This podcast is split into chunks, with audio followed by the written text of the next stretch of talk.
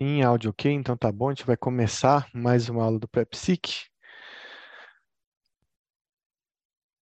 A gente já viu fobia, ansiedade social, já vimos TAG, a gente vai partir agora para outros transtornos que fazem parte desse capítulo aí do DSM-5. Vejo várias pessoas aqui já entrando, algumas que não apareceram há um bom tempo, né, Tino?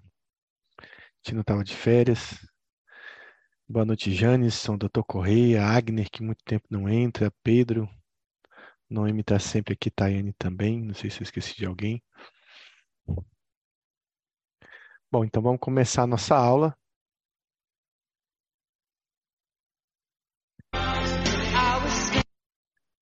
Aqui não é ansiedade social e tag, foi o que a gente já viu nas aulas passadas. A gente vai dar início então a outro tema desses transtornos de ansiedade no DSM-5, a gente vai começar então com um caso clínico típico desse quadro. Então, a senhora Cara é uma mulher de 35 anos que procurou inicialmente pronto-socorro do centro médico de uma grande universidade.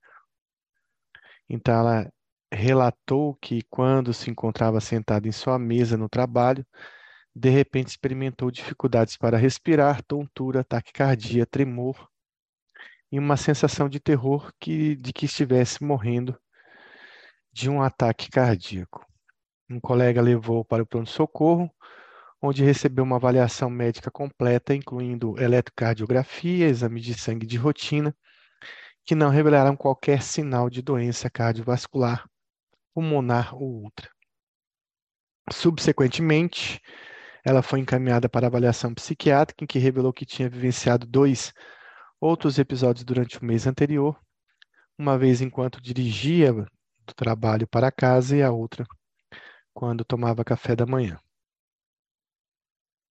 Entretanto, não tinha procurado atendimento médico porque os sintomas tinham se resolvido relativamente rápido, rápido ambas as vezes, e ela se procurou, se preocupou com a possibilidade de, se fosse ao hospital sem apresentar sintomas, as pessoas pensarem que sou louca.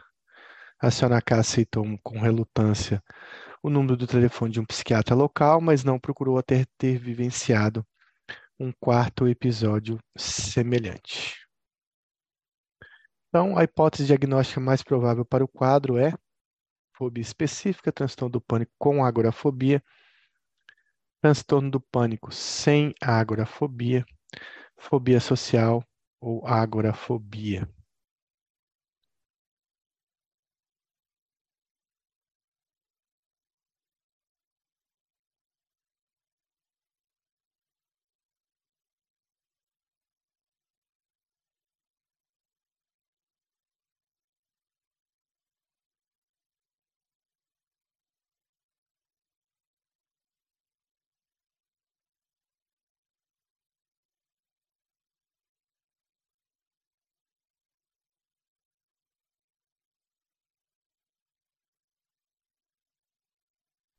Vamos analisar o quadro clínico para a gente ver se a gente consegue chegar a uma resposta específica. Então, a primeira coisa que chama atenção nesse caso é a idade da paciente. De certa forma, um paciente jovem, de 35 anos. Às vezes, essa patologia tem começado cada vez de forma mais precoce, mas ela pode acometer pacientes de qualquer idade.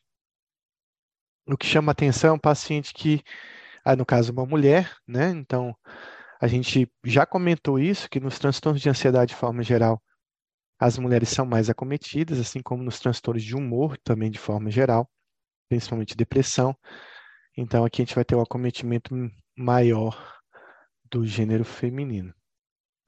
Outra coisa que chama atenção nesse caso é a questão dela ter procurado pronto-socorro. Então, é um quadro súbito, agudo, intenso, né, que faz o paciente geralmente procurar uma emergência, pelo menos a grande maioria procura uma emergência no primeiro episódio.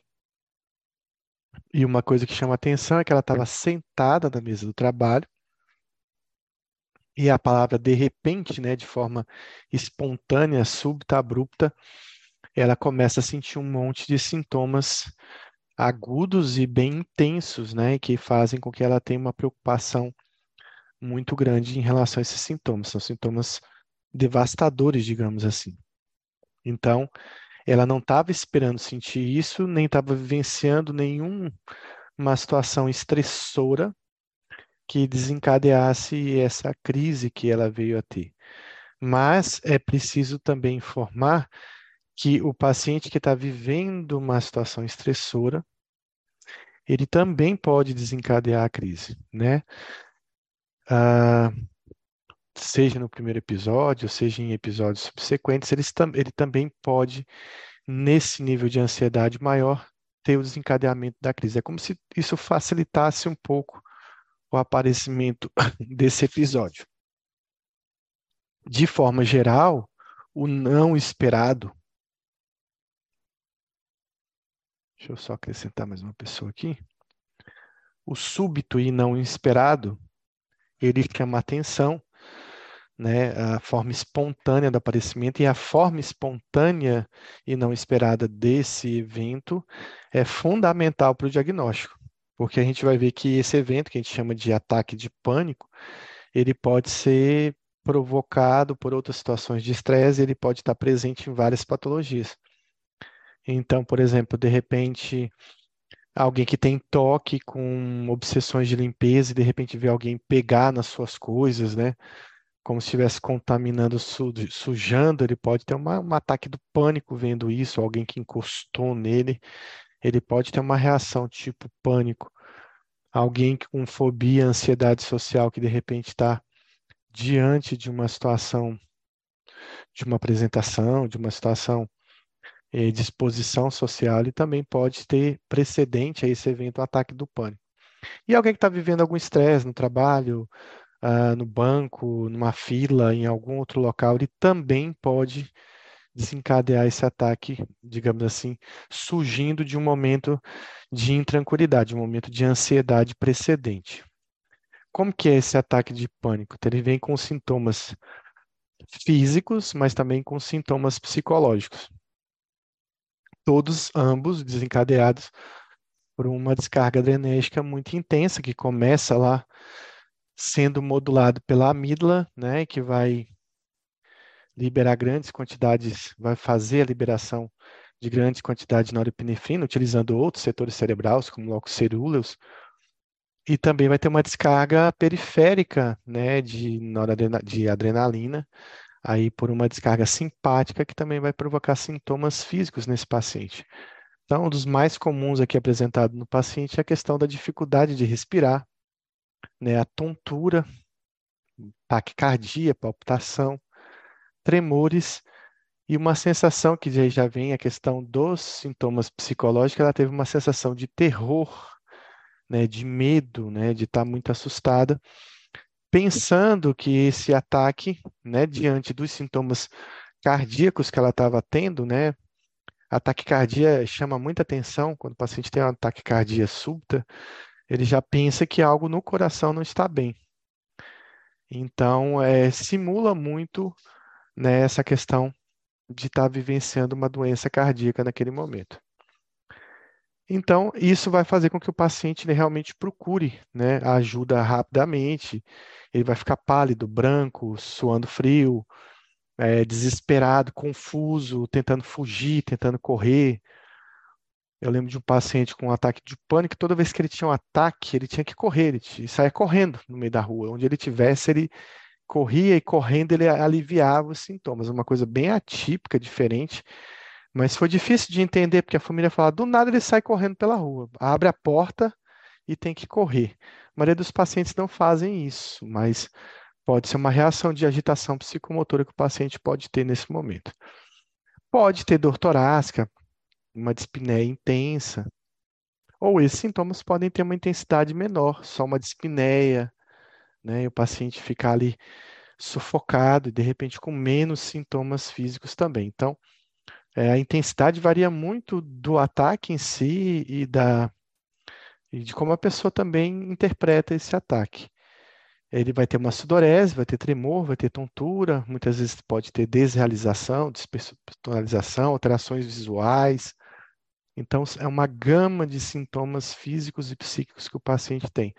Diante de todo esse contexto, é comum que o paciente ou alguém que está do lado leve esse paciente para o hospital É, muitas vezes ele já chega no hospital, né, dependendo da demora, até melhor, né, porque uma crise tem um período de duração que, em média, é de 10 a 40 minutos, mas pode ser menos e pode ser um tempo maior. Então, ele procura a emergência já pensando nesse, nessa condição médica, digamos assim, que é afastada pela maioria dos exames que são feitos, né? É importante a gente considerar que ela também é um diagnóstico diferencial de uma série de doenças clínicas, né, que a gente tem que investigar é, e que podem simular esse ataque do pânico.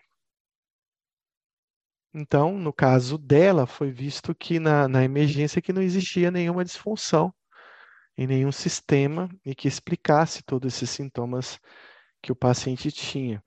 É, é comum que o paciente ouça né, do, do plantonista ou do médico que atendeu a seguinte frase: Você não tem nada, né? É, esse não tem nada é meio que muito vago em relação ao que o paciente apresenta de doença. Não, o paciente tem uma doença, mas não é uma doença no coração, no pulmão, ou seja, em algum sistema periférico. É uma doença cerebral e esse nada ele não não existe porque é desconsiderar essa liberação essa descarga né, que a amígdala dá nesse paciente que leva ele a sentir todos esses sintomas. Bom, essa paciente em questão, ela teve um episódio, e, mas na verdade, quando ela foi levada para o socorro, já se revelou que ela tinha tido dois episódios anteriores. E isso ajuda muito a dar o diagnóstico, porque todos os três episódios aconteceram em momentos diferentes, situações diferentes, e também de forma espontânea. Ela era saudável, teve um episódio enquanto ela dirigia e teve um episódio enquanto ela tomava café da manhã. De certa forma, o paciente não consegue fazer uma relação de causa. Né? Eu estava nessa situação e isso levou, causou esse ataque nessa, nesse problema em si que vem, que está sendo demonstrado aqui. Mas é possível que esses pacientes possam ter essa crise é, em um momento de, por exemplo, atividade física, atividade sexual, às vezes intensa, e ele correlacionar esse esforço físico ao desencadeamento desse ataque. Muitas vezes isso é uma coincidência, porque o ataque vai acontecer tanto durante o esforço e também durante o repouso. Mas claro que uma, uma taquicardia que começa durante um esforço, esse foi um episódio único, a gente vai ter que fazer uma investigação maior para ver se esse paciente de repente não tem uma condição médica aí gerando todo esse esse problema. São dois episódios que ela teve, sem correlação e todos, né, é, é, recorrentes, mas todos inesperados, né, espontâneos. A gente vê que esses sintomas se resolvem rápido nela, não se fala tempo no problema, mas a gente espera que média um ataque dure em torno de 40, de 10 a 40 minutos, é o tempo médio de um ataque do pânico. No, é, o paciente também, é, ele pode ter, ela teve um medo né, de ser considerada louca por esses sintomas que ela sentia que não tinha uma explicação física, mas durante o ataque também, um dos medos que o paciente tem é o medo de morrer, o medo de morrer no próximo ataque, o medo de ter uma condição médica, uma doença médica que possa levar a consequências no futuro, mas também existe um medo de enlouquecer, né? Porque às vezes os sintomas psíquicos vêm com bastante desalização, despersonalização, disforia, e existe também um medo de estar tá enlouquecendo, já que não existe uma explicação de, de uma doença para isso. Essa paciente, no caso, ela tem pouco insight de que isso é anormal, de que ela está doente, e ela só procura o psiquiatra, talvez por um preconceito, no quarto episódio. Mas, em geral, o, os ataques do pânico são tão devastadores que no primeiro e no segundo ataque o paciente já está buscando algum tipo de ajuda. Pode ser que ele faça uma peregrinação por várias especialidades, o cardiologista é o mais procurado, mas de fato existe um incômodo muito grande que é reconhecido pelo paciente como algo, algo anormal e que precisa ser investigado e precisa ser tratado.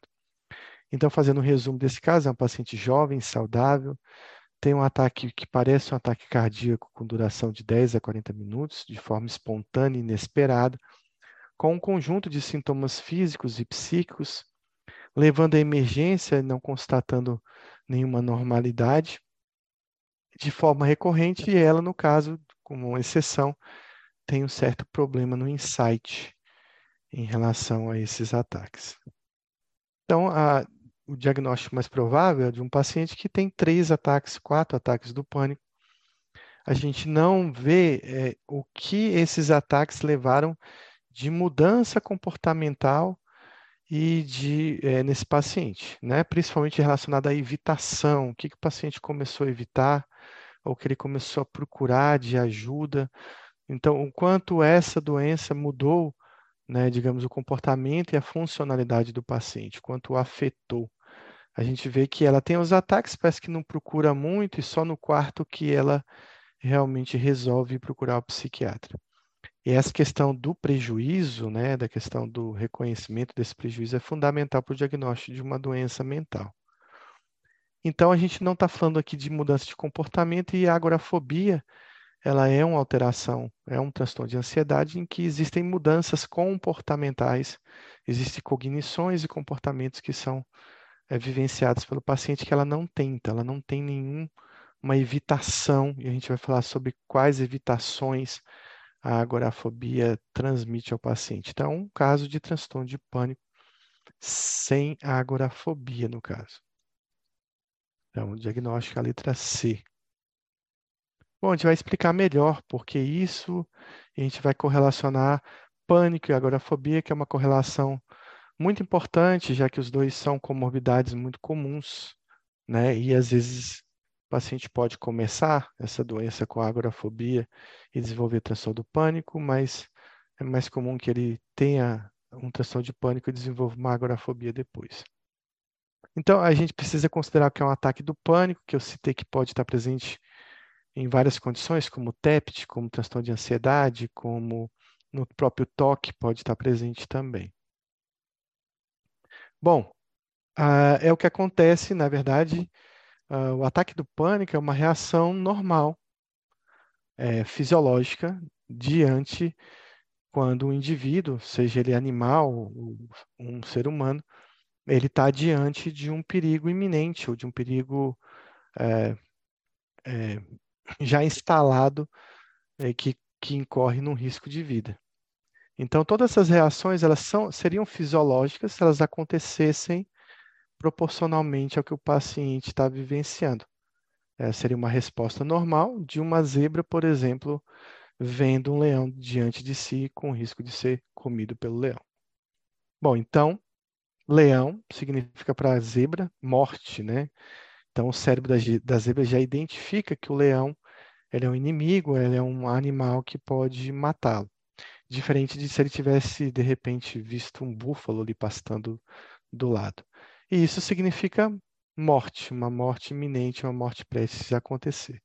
Então, como todos os animais têm amígdala, tem todo esse sistema, esse arcabouço da ansiedade, o que vai acontecer é que o cérebro desse indivíduo vai preparar esse, essa zebra para poder fugir, lutar ou lutar contra o leão. Na, na, verdade, a zebra não tenta lutar contra o leão, mas alguns animais poderiam tentar lutar contra esse leão. Então, a primeira coisa que a zebra pensa, se é que ela pensa, o cérebro dela determina, é que ela vai precisar correr. Então, se ela precisa correr, ela vai precisar de duas coisas básicas, né? Eh, de uma coisa básica que chama-se músculo. Então, ele vai, precisar de atividade muscular muito intensa. E o músculo vai ser alimentado por duas coisas: oxigênio e combustível, glicose, para que esse músculo mantenha essa atividade durante muito tempo. Para isso, eu preciso que o sangue carregue esse oxigênio, essa glicose, então, eu preciso fazer inicialmente um recrutamento de sangue. Eu preciso tirar sangue de locais que são desnecessários e trazer todo esse sangue né, para um sistema que alimente toda essa musculatura. Então, quando eu faço esse recrutamento de sangue, que é mobilizado pela liberação de adrenalina, pela suprarrenal, então eu mobilizo o sangue da pele, então tenho palidez das mucosas, tenho boca seca, do trato gastrointestinal, então geralmente aquela sensação de frio na barriga, e é claro, é, essa mobilização do sangue acaba provocando uma sudorese fria também. Então, nesse preparo para correr, é importante que eu já esteja acelerado antes mesmo do de começar a correr. Então, logo você tem uma taquicardia, que é sentida como uma palpitação, e como eu vou também precisar de muito oxigênio nessa corrida, eu já inicio né, uma dispneia, um aumento da frequência respiratória, muito antes de ter começado a correr. Então, essa zebra com medo também vai ter uma sensação de pavor, né, de tontura, de confusão, de desespero muito grande, que é o que mobiliza né, esse indivíduo a correr, a fugir, a ganhar uma força extrema para poder sobreviver. A gente vê que em algumas situações, algumas doenças cerebrais, elas acabam abolindo essa reação. Então, por exemplo, um paciente com autismo grave, ele pode não ter essa resposta de luta e fuga diante de um perigo. Né? Então, é como se a amígdala dele não funcionasse, não fizesse essa leitura de risco, então ele não tem essa descarga adrenérgica diante de um perigo. É, outras condições, como demências também, ou lesões cerebrais, podem provocar essa falta de reação. Tem uma pergunta aqui de Pedro, se um paciente com depressão atípica pode ter algum momento um ataque. Na verdade, qualquer pessoa pode ter um ataque do pânico. A gente vai ver que a incidência de ataque do pânico numa população que não desenvolveu transtorno de pânico é bem alta. É, então, quase todo, quase todo mundo, pelo menos uma maioria da população, vai ter pelo menos um ataque de pânico na vida. Claro que isso é modulado pela amígdala, que é o maestro da ansiedade, digamos assim. É onde reúne ali todo é, é, é o, digamos, a região cerebral responsável por controlar toda essa descarga adrenérgica e perifericamente vai gerar uma descarga simpática nesse paciente ou nessa zebra. Então, é uma reação de luta e fuga que está acontecendo quando uma zebra vê um leão, e tudo isso é altamente fisiológico, é, é, é, é compreensível e proporcional que a zebra tenha essa reação. O que acontece no ataque do pânico é que ele também é uma reação de luta e fuga, mas que aconteceu de forma espontânea, de forma inadvertida, súbita, é, na ausência de um perigo iminente. É como se a amígdala, de repente, tivesse um gatilho para disparar toda vez que a gente está diante de um perigo e ela disparasse sozinho. É uma amígdala com defeito, digamos assim, que dispara um alarme mesmo na ausência de um perigo. É dessa forma que eu explico para o paciente, às vezes até sinalizo para ele, é como se fosse um alarme de uma casa que está disparando sozinho. Aí você vai lá fora, não tem bandido, não tem ninguém, mas você volta para casa, o alarme dispara de novo. Você se assusta, volta para ver se tem alguma coisa e não tem nada. Então a amígdala funciona com esse sistema de alarme que está disfuncional né, e está sendo liberado. Então, é o que acontece, por exemplo, quando a gente está diante de uma situação e eu peço para o paciente pensar nisso. Às vezes ele vem com acompanhante, e aí eu direciono ao acompanhante e falo assim: vamos imaginar uma situação, digamos que você esteja num prédio muito alto, 30 andares, 40 andares, e de repente você está lá no último andar desse prédio trabalhando e você ouve o alarme de incêndio. Automaticamente seu cérebro vai responder a esse som específico do alarme, que se fosse outro som qualquer, o cérebro ia responder de uma forma diferente. Então, o que, que você teria nessa situação? Então, peço para esse acompanhante dizer o que, que ele sentiria diante dessa situação. E tudo isso acontece por uma ativação da amígdala. Então, ele vai descrever toda essa sensação de medo, de pavor, de taquicardia, palpitação, suor frio que ele sentiria nessa situação hipotética de incêndio modulado por essa descarga adrenérgica. Então, ele descreve exatamente um ataque de pânico, o acompanhante. E aí, quando eu direciono para o paciente, ele fala: Não, mas é isso que eu sinto, tudo que ele falou ali. A diferença é que não houve um alarme inicial que desencadeasse toda essa reação. Então, os sintomas dessa reação de luta e fuga eles são iguais, né, em termos de, de características, mas eles ocorrem em momentos diferentes e por razões diferentes. Uma de forma fisiológica e uma de forma, é, digamos, paradoxal. Então, eu tenho um pânico e um, é, eu tenho um ataque de pânico quando estou diante de um perigo? Sim, de certa forma é um ataque do pânico, mas a gente não chama de ataque do pânico porque é uma reação esperada de luta e fuga. O ataque do pânico é reservado quando há uma situação iminente de perigo, né? Mas no TEPT, diante de um estímulo que relembre essa situação, na fobia específica em que o paciente também é colocado por um, é, diante de um perigo desproporcional, na ansiedade social, no toque, eu também posso ter ataques do pânico sem que eu considere né, o diagnóstico de transtorno de pânico. Então, é importante dizer isso. Ataque do pânico, ele não é exclusivo do ataque do transtorno de pânico.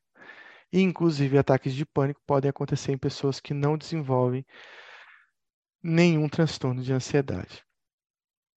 Bom, no transtorno de pânico, qual era a pergunta aqui? Deixa eu voltar.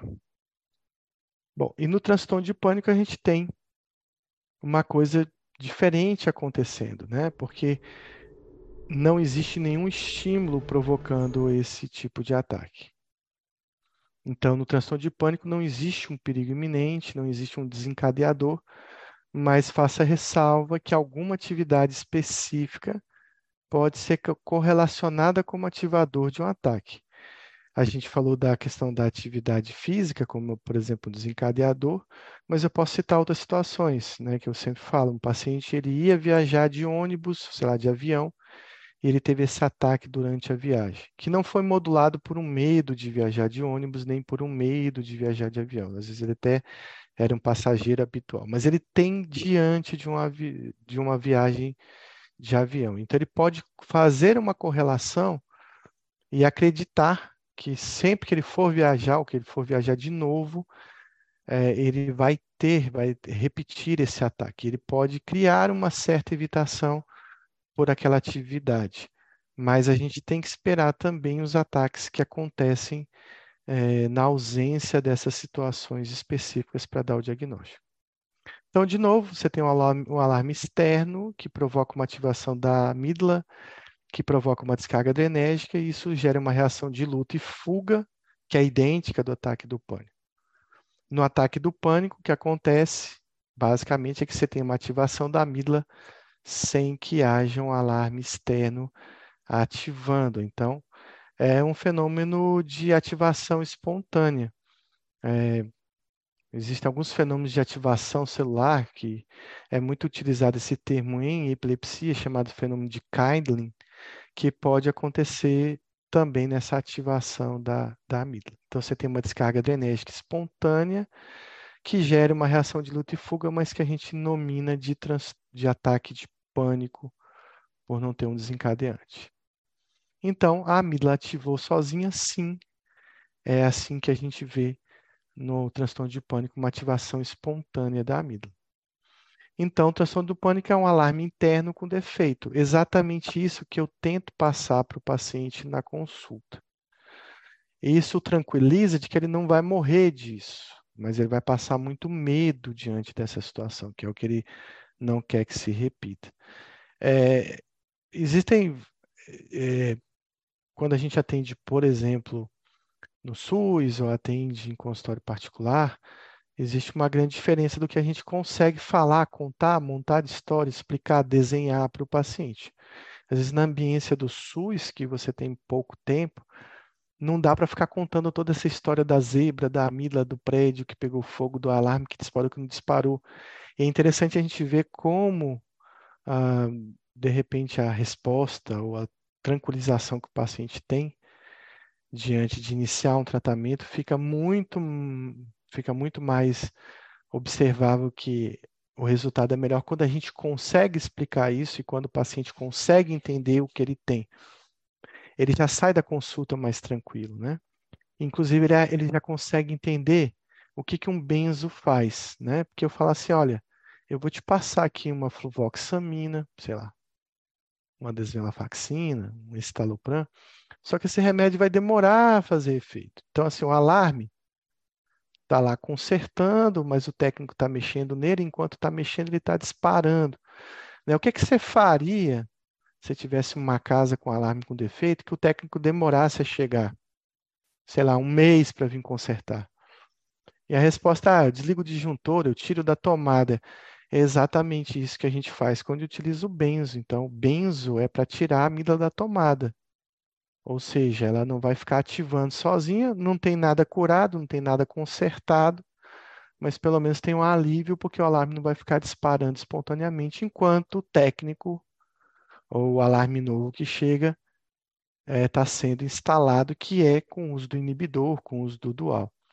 Então ele entende o porquê que eu uso benzo, porquê que eu uso inibidor, porque exatamente eu estou tratando de situações diferentes, né? E estou tentando a, melhorar, amenizar esses sintomas já desde o início.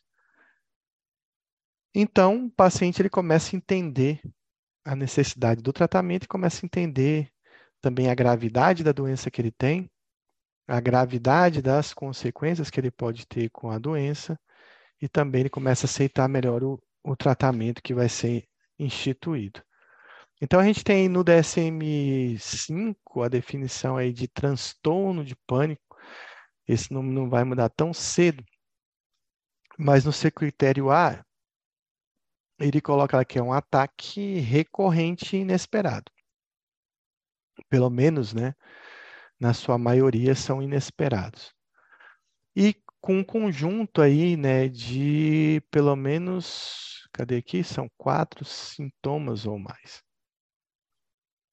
Então, o que a gente tem que ter na ideia é que o paciente nunca sabe quando ele vai ter um novo ataque. Isso é fundamental para a gente dar o diagnóstico.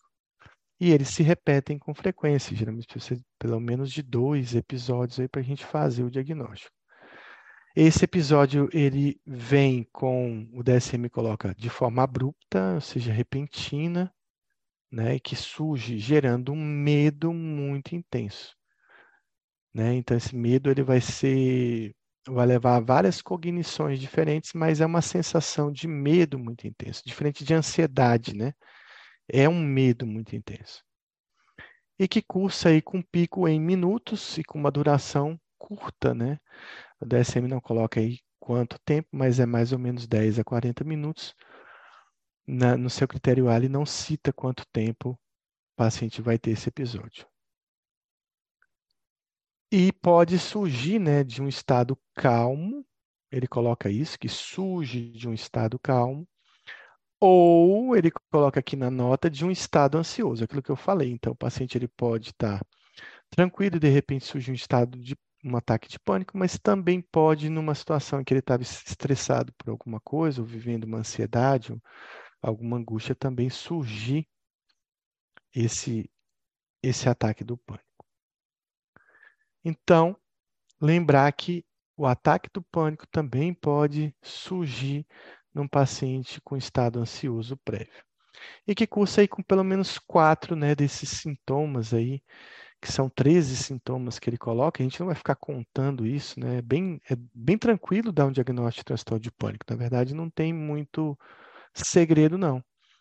Então, taquicardia, sudorese, tremores, dispneia, desconforto torácico, asfixia ou dispneia, tontura, calafrio, parestesias, desconforto abdominal, desrealização, medo de enlouquecer e também o medo de morrer. Lembrar que é, pode ser medo de morrer, mas o medo de enlouquecer também está presente nesse quadro. Então a gente tem aí, né, sistemas sendo ativados, o coração com palpitações, o paciente fala que o coração está acelerado, está taquicárdico, paciente com sudorese, sistema, é, alterações do sistema nervoso central, como tremores, abalos, né, mioclonias, sintomas respiratórios com dispneia, sufocamento, Também outros sintomas respiratórios mais intensos, com sensação de asfixia, e aí vai uma série de sintomas, né? No tórax pode ter dor torácica, inclusive, ou um desconforto torácico, sensação de apreensão, de, de aperto no peito. Parestesias, no trato gastrointestinal tem náusea, desconforto abdominal, também é muito descrito a questão de um nó, de uma bola na garganta, que a gente chama de globos histéricos. E ativação do simpático aí com calafrio, ondas de calor, além de sensação de tontura, instabilidade, vertigem, escotomas. É, síncope também pode acontecer no pânico, e inclusive síncope é um, um sinal de gravidade. Então a gente vai ver que tem alguns é, transtornos de pânico que a gente vai ver que tem mais refratariedade ou gravidade, e a síncope está presente nisso. Também não falei da, do trato gastrointestinal, mas a incontinência urinária fecal também é um sinal de gravidade. Eu tive um paciente, uma paciente que ela tinha incontinência fecal durante o ataque de pânico. Isso faz até a gente, de repente, investigar outra causa da condição médica, mas depois fechou-se o diagnóstico de transtorno de pânico. Ela trabalhava numa fábrica e toda vez que ela tinha um ataque de pânico, ela acabava evacuando. Então, isso era um, um transtorno muito grande para ela, numa exposição social muito grande. Além disso, a maioria das literaturas também vai considerar que ataques do pânico dormindo noturnos também significam um grau de gravidade maior. Outros sintomas, como desrealização, sensação de irrealidade ou de desconhecimento, né, de estar distanciado de si mesmo, com uma despersonalização também pode estar presente, e a questão do medo, que é, pode ser o medo de perder o controle, medo de enlouquecer, medo de morrer ou medo de ter uma doença grave também. Bom, prestando atenção aqui, então a gente vai ter ataques recorrentes, inesperados, com quatro sintomas físicos ou psicológicos que lembram uma reação de luta e fuga e que acometem de forma recorrente esse paciente. Então, quantos, se é recorrente, eu preciso saber quantos ataques de pânico eu preciso ter para ter o diagnóstico e o, o DSM não, não especifica muito bem, mas ele fala mais de um, mais de dois. Então, pelo menos mais de um que seja inesperado, né? Então, pelo menos dois ataques aí que sejam inesperados, ou seja, aquele ataque que o paciente estava lá numa situação de repouso, de tranquilidade, e de repente ele tem esse ataque ocorrendo. Também a gente não precisa se ater a todos os detalhes do DSM, até porque a gente vai ficar muito engessado em relação a isso. Então, basta ter dois ataques para que a gente faça o diagnóstico, mas é preciso entender o seguinte: é preciso existir uma mudança de funcionalidade, de comportamento, ou gerar um prejuízo nesse paciente. Então, para que eu tenha o diagnóstico de transtorno de pânico, eu tenho que ter pelo menos alguma das mudanças comportamentais que vêm descritas aí no critério B. A gente falou muito de transtorno de ansiedade, falou na regra dos seis, né? Então, seis meses, seis meses para TAG, seis meses para ansiedade social, seis meses para fobia específica, seis meses para agorafobia. Mas a gente também comentou nas aulas passadas que pânico era uma exceção. Então, que a gente poderia apenas contar com 30 dias onde ocorre, em decorrência dos ataques do pânico, algum tipo de mudança comportamental. Que ele cita, então, as duas mudanças principais, que é a apreensão, apreensão porque existe um medo de ter mais um ataque, né? um medo de quando esse ataque vai vir de novo, e virá de novo, e, quando esse, e quais as consequências desse ataque para o indivíduo, para sua saúde e a desadaptação, né? as mudanças comportamentais que o paciente vai ter em relação à evitação, evitação de atividade física, evitação de atividade sexual, evitação de ir em certos ambientes por conta desse medo. E todos esses sintomas comportamentais têm que durar pelo menos 30 dias. Claro que se o paciente chegar com duas semanas sem conseguir sair de casa com esses ataques do pânico, medo de tudo, a gente não vai ficar contando os dias aí. Então, a apreensão ela vem descrita como uma preocupação persistente de que os ataques adicionais né, que virão terão consequências ruim, ruins para esse paciente. No sentido de que será que ele vai perder o controle? Será que ele vai morrer no próximo ataque? Será que ele vai enlouquecer? Será que ele tem uma doença grave?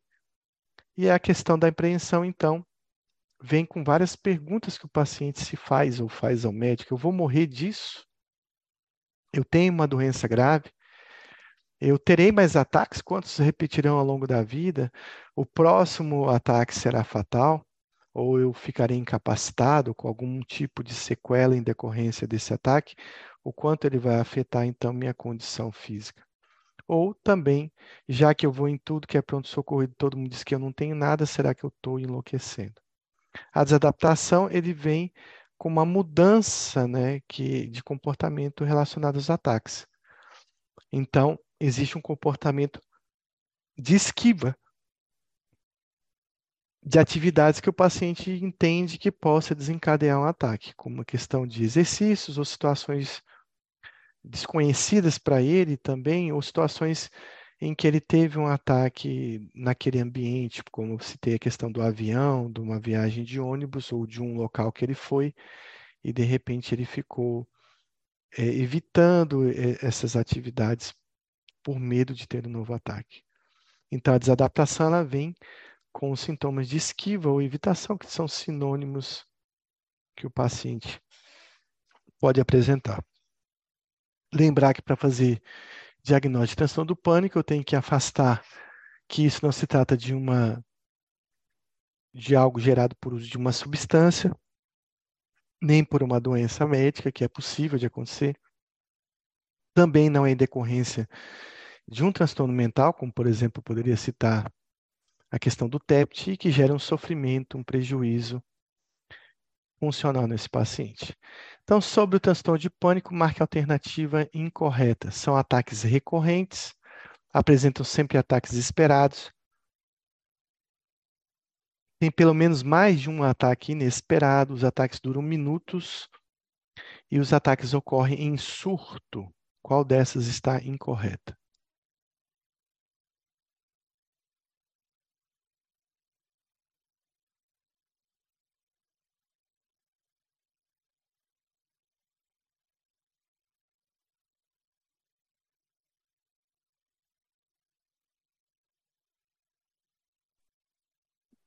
Então é exatamente o contrário que a gente espera, né?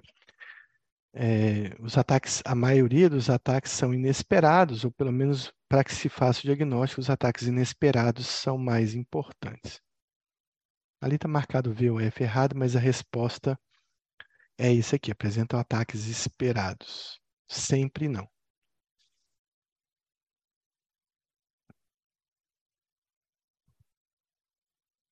Sobre o transtorno do pânico, marque a alternativa incorreta. A presença de ataques de pânico esperados não exclui o diagnóstico de transtorno de pânico. O paciente nem sempre está previamente calmo. Se a agorafobia estiver presente, o diagnóstico de pânico deve ser excluído. É necessário mais de um ataque inesperado para o diagnóstico. A gravidade e a frequência dos ataques variam ao longo da vida.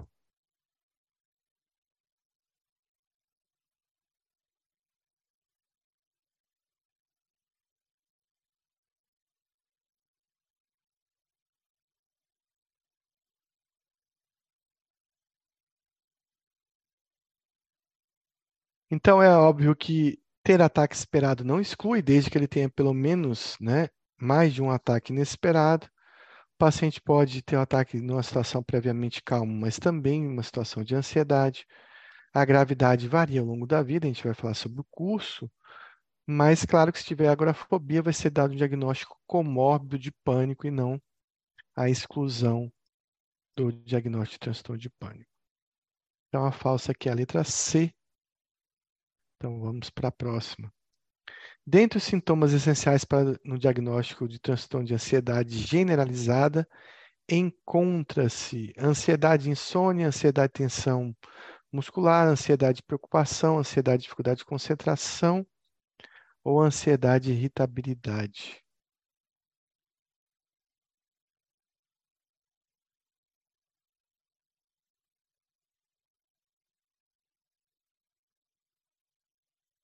Ele deve estar falando do critério A do DSM, né, onde ele especifica o que é um tag, né? Aqui já mudou para tag para a gente relembrar um pouquinho.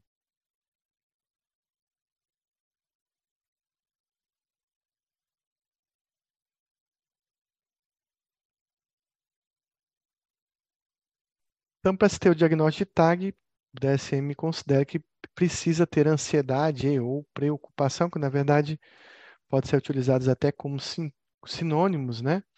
Isso é fundamental para o paciente. O restante são sintomas físicos presentes e decorrentes aí dessa, dessa ansiedade, dessa preocupação. Bom, deixa eu ver se é isso mesmo. É isso mesmo. Então, temos um caso clínico aqui Paciente de 32 anos de idade chega ao pronto-socorro, é, pronto atendimento, desculpa, queixando-se de medo de morrer, sensação de nó na garganta, dispneia, palpitações e parestesias nas extremidades e boca que se iniciaram há 10 minutos. Nega esforço físico, transtorno mental prévio, agorafobia, uso de medicações ou drogas, tem sido submetido a horas extras de trabalho para suprir metas de produção nos últimos seis meses. Então, ele está vivendo um momento de estresse aí. Qual o diagnóstico desse paciente? Fobia específica, transtorno de pânico, agorafobia, agorafobia com transtorno de pânico, fobia social ou transtorno de pânico sem agorafobia.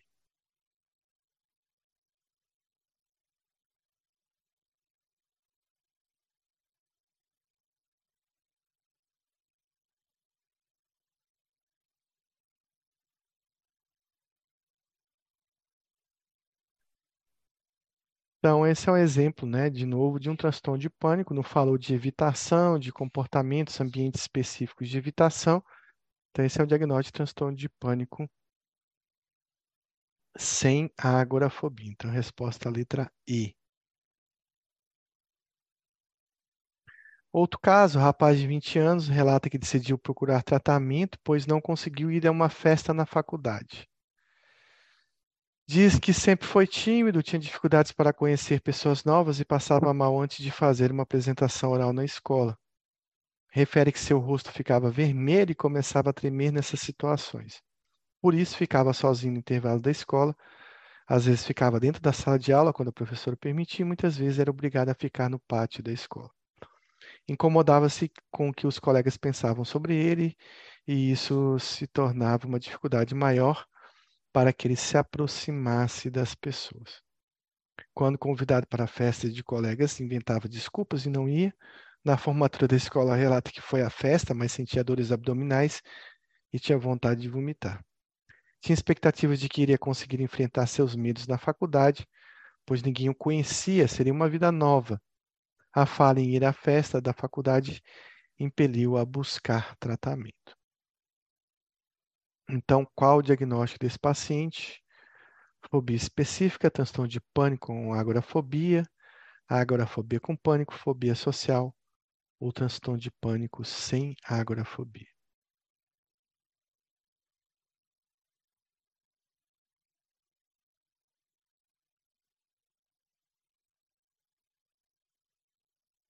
Então a gente tem aí o quadro clássico, né, de uma ansiedade social, o paciente aí relatando um medo desse contato com o olhar do outro, né? com a observação do outro e com o julgamento do outro. Esse é o fator fundamental para a ansiedade social. Fazer algo que outro observa, que é no ambiente social e que perturba o paciente. Então, voltando para o pânico aqui, que vocês estão bem já das aulas passadas, é correto afirmar que os ataques de pânico iniciais geralmente são desencadeados por estresse emocional. Geralmente, o paciente consegue identificar de onde vem a sensação de medo. A duração dos ataques não ultrapassa 10 minutos. O exame psíquico durante o ataque não pode evidenciar alterações, como, por exemplo, dificuldade de fala e de memória. E podem ocorrer episódios de síncope durante um ataque de pânico. Qual dessas está correta?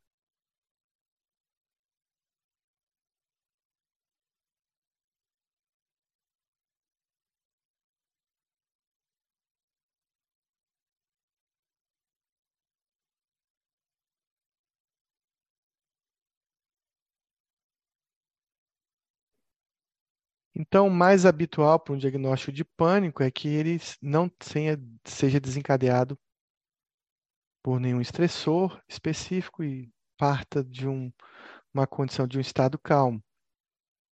O paciente ele não consegue identificar qual a razão desse medo, então está errada.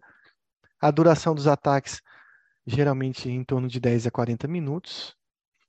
Claro que durante o exame psíquico, durante um ataque, eu vou ver muitas alterações psicopatológicas em relação à hipervigilância, em relação a alguns pacientes dissociam, alguns pacientes podem é, entrar em mutismo, não conseguir falar e pode ter alterações de memória. Não, acho que não é muito bom fazer um exame de estado mental durante um ataque, nem também um mini mental moca nessa hora não vai dar muito certo mas a síncope está presente, pode estar presente no ataque do pânico, apesar de ser rara, ela é uma condição que faz você ficar atento quanto à gravidade desse ataque. Então, resposta letra E.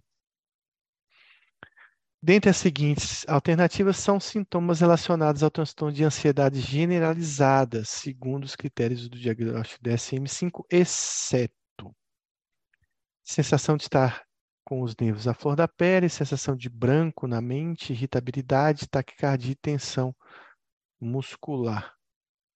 Bicho, agora pegou, né? Porque na verdade ele está pedindo que o DSM descreve, a gente teria que decorar aquela relação de sintomas que o, o DSM descreve como transtorno de ansiedade generalizada.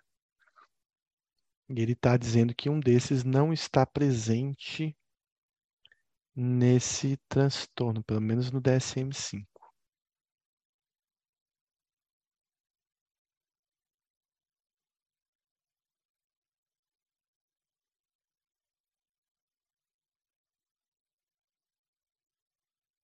Não, se vocês não vão chutar, eu vou chutar.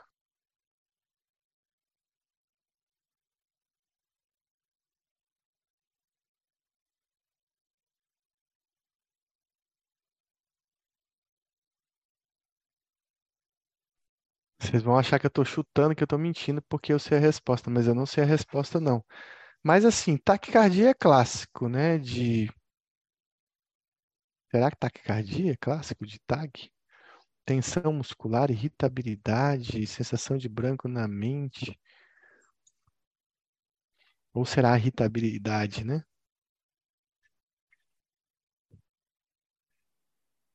Eu chutaria a letra C, mas eu fico em dúvida se taquicardia entraria aí.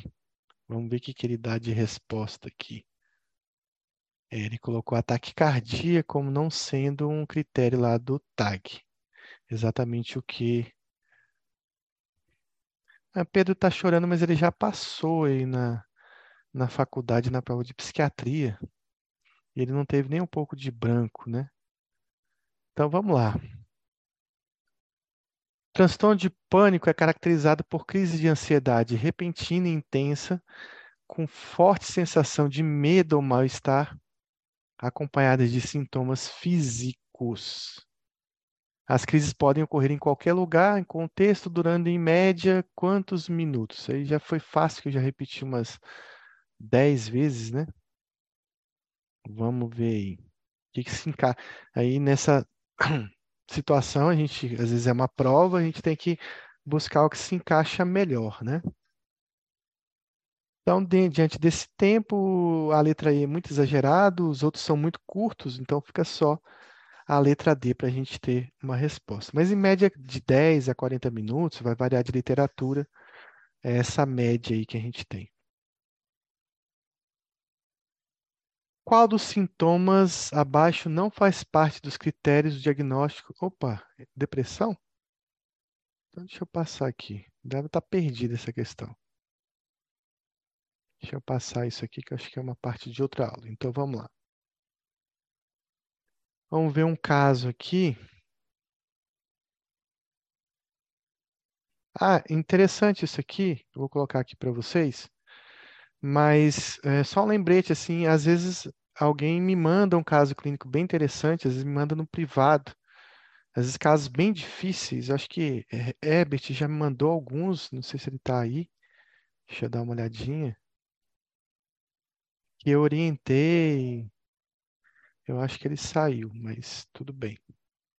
que eu já orientei alguns casos para ele, de outras pessoas que mandam. Então, se tiver algum caso interessante, quiser mandar no grupo, a gente até colocar aqui na aula, a gente pode discutir algum caso bem interessante para a gente treinar aqui, né? Mas de preferência com a anamnese bem completa. E a gente vai discutir aqui na aula. Ah, aqui é uma questão repetida, vou passar.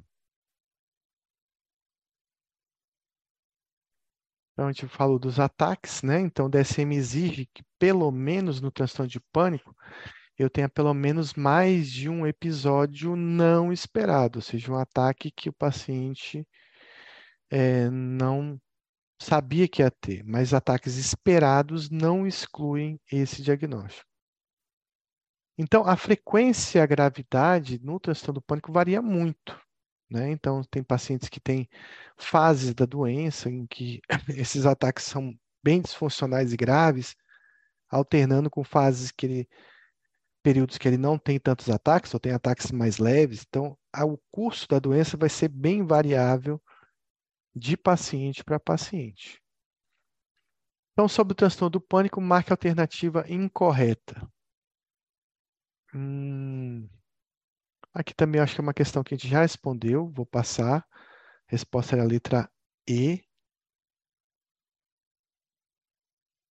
Bom, então, para a gente lembrar essa questão, que era da agorafobia, que a agorafobia não exclui né, um diagnóstico de tensão do pânico, então tem essa afirmação. Se o paciente tiver agorafobia, como é que a gente dá esse diagnóstico comórbido de agorafobia? O CID-10 ele gosta muito de colocar agorafobia com pânico, pânico com agorafobia, mas basicamente a gente vai fazer um diagnóstico adicional, um diagnóstico de comorbidade, e que é uma comorbidade muito comum no pânico.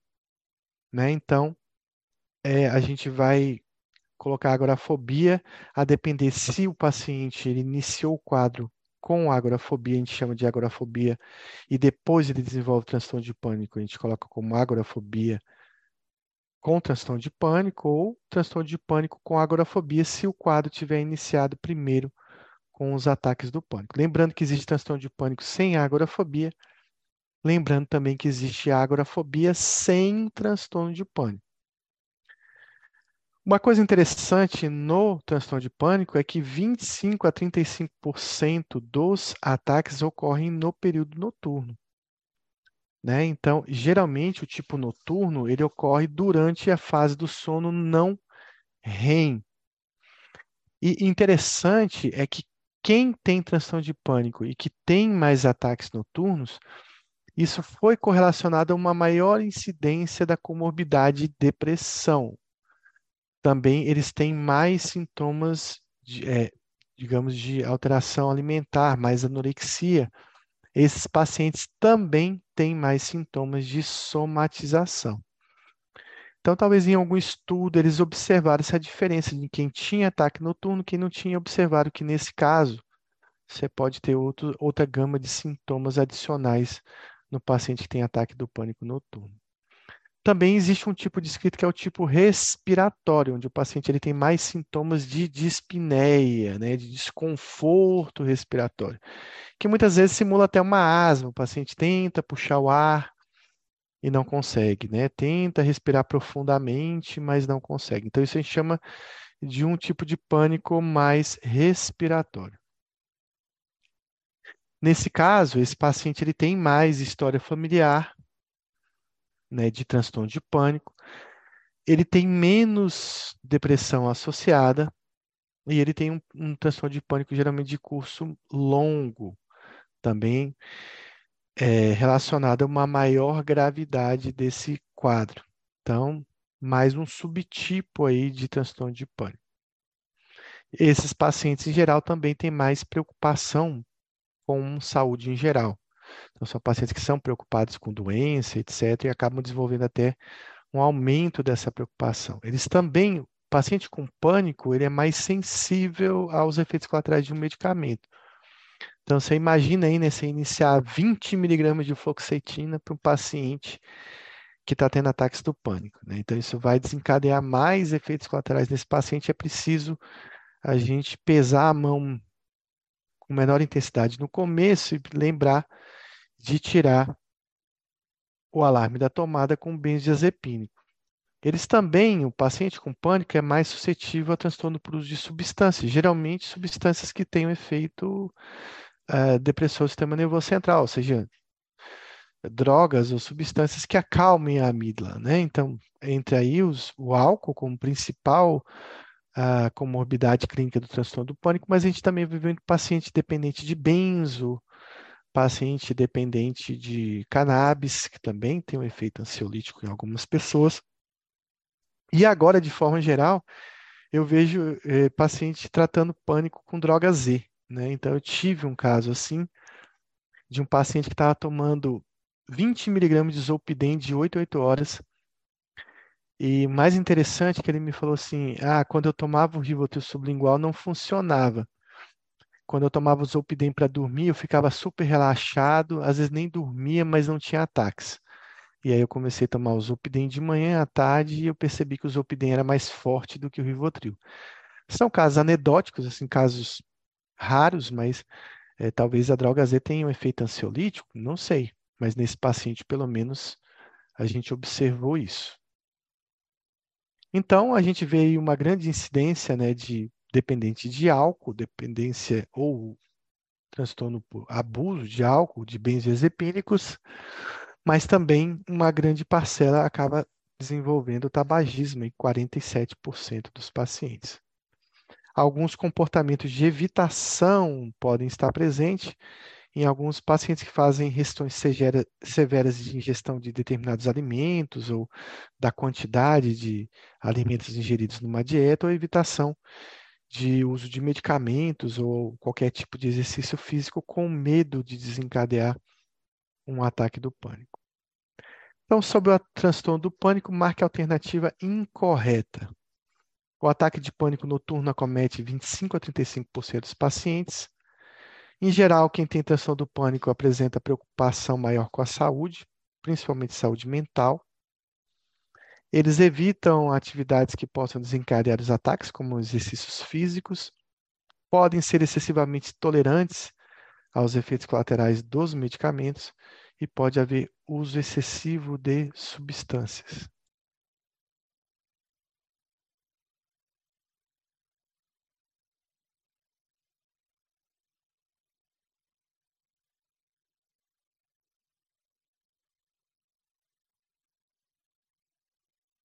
Então, esses são pacientes, né, que têm, que podem ser excessivamente tolerantes ao efeito colateral dos medicamentos, né? Tolerantes, desculpa, intolerantes, né? Ter bastante sensibilidade aos efeitos colaterais.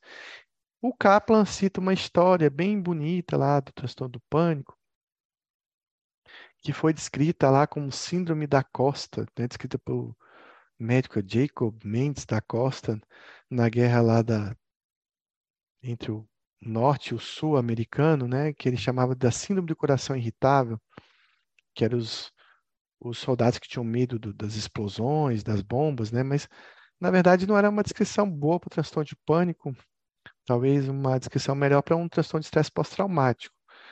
Mas aí foi conhecido na época como síndrome do transtorno de pânico a síndrome da Costa, né, em soldados da Guerra Civil Americana.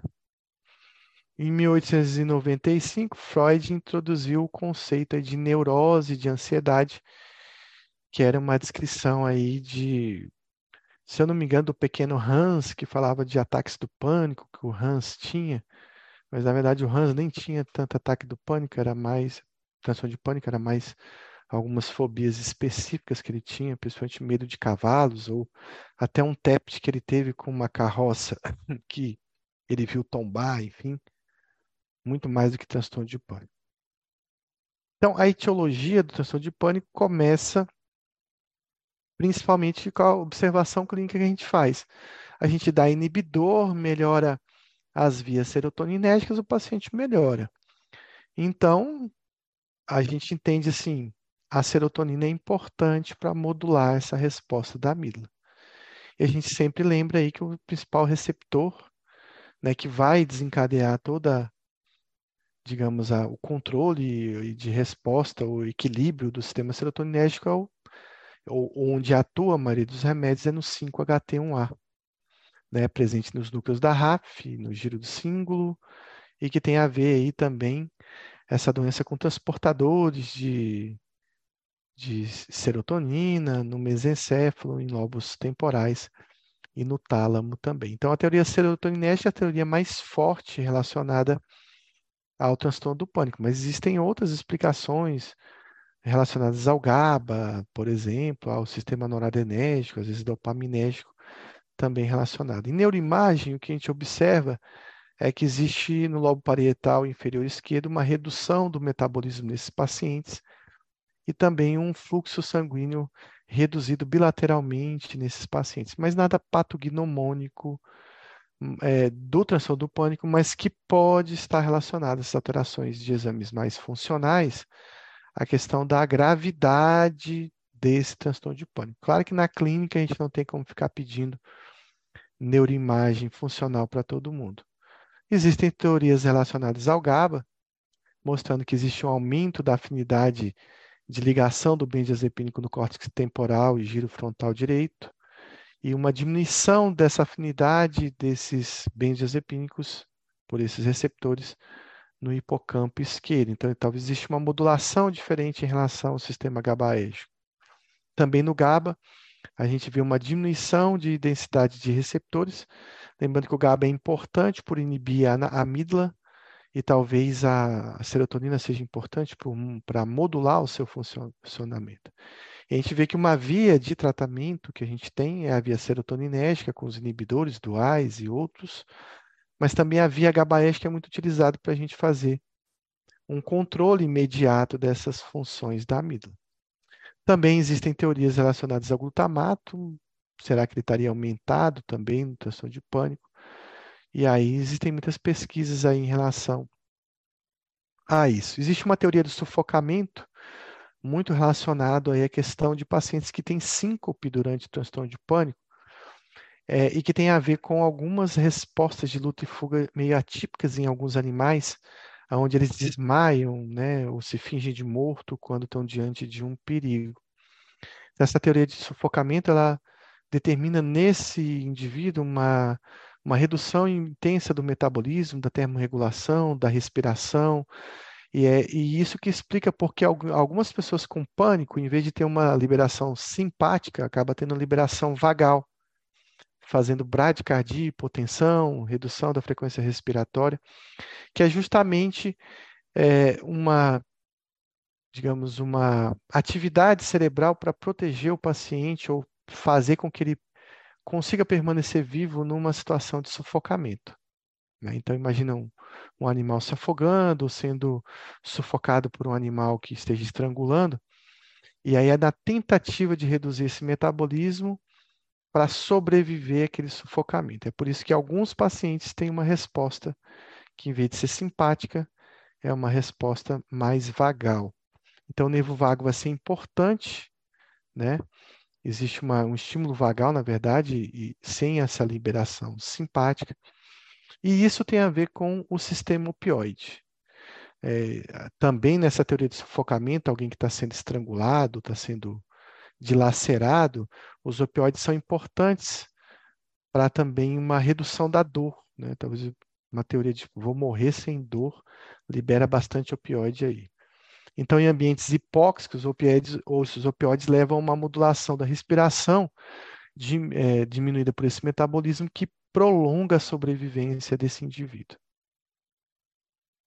Então, a gente, só para resumir, a maioria dos pacientes com transtorno de pânico tem uma liberação simpática, reação de luta e fuga, mas é importante dizer que por modulação dos opioides e de outras substâncias, o paciente pode entrar nessa resposta mais vagal do que simpática, e o paciente pode vir a ter síncope, desmaiar durante um episódio de pânico. Sabemos que algumas substâncias podem ativar a amígdala de forma ela ter uma resposta com o ataque do pânico, e os livros trazem bastante essas substâncias desencade... desencadeadoras de um ataque do pânico. Então, a gente tem o dióxido de carbono, o lactato de sódio, o bicarbonato, a iombina, o MCPP, agonistas inversos dos receptores GABA-B, o flumazenil, que é um antagonista GABAérgico, e a cafeína também são substâncias indutoras do pânico.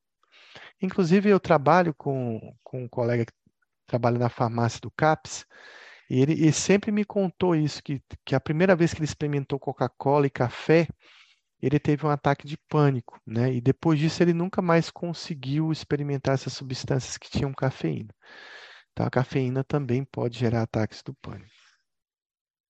Bom, existe uma teoria, né? A teoria da, da válvula mitral. Isso é interessante porque a pessoa tinha um ataque do pânico, ia para o pronto-socorro, taquicárdico, então o médico ia lá e falava: Não, vamos investigar se tem algum problema cardíaco, vamos fazer um Holter, um ECG, vamos fazer um eco.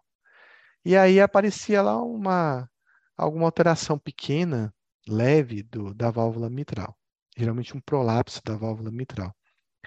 E aí durante muito tempo se atribuiu que era é, esse prolapso que gerava o ataque do pânico.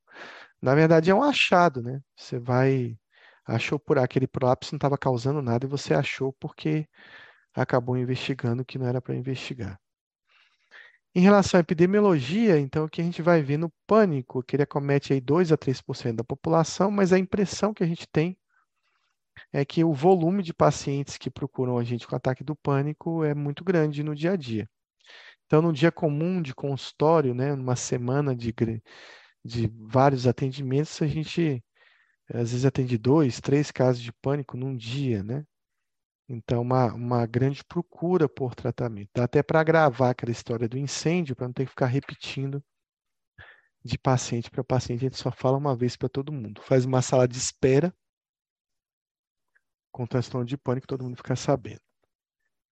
Claro que em relação à epidemiologia, o pânico acomete 2 a 3% da população, e isso vai ser muito mais frequente nas mulheres do que nos homens, chegando a duas vezes mais comum nas mulheres do que nos homens. Em relação a crianças, né, então isso acomete, ele acomete em torno de 0,4% das crianças, bem menos frequente, nos adolescentes um pouco mais frequente, e nos idosos também uma frequência baixa, mostrando que o transtorno de pânico ele é realmente transtorno mais de pacientes jovens. Então, o pico dessa doença geralmente costuma estar dentro da faixa dos 20 aos 24 anos, sendo raro o seu aparecimento após os 45 anos de idade. Então, para a gente treinar o que eu acabei de falar, quase um mini mental aqui, é, marque a alternativa correta sobre pânico. Acomete 5 a 10% da população, apresentam taxas mais baixas entre índios americanos, duas vezes mais em homens. A prevalência aumenta com o decorrer da idade o pico da doença é de 20 aos 24 anos.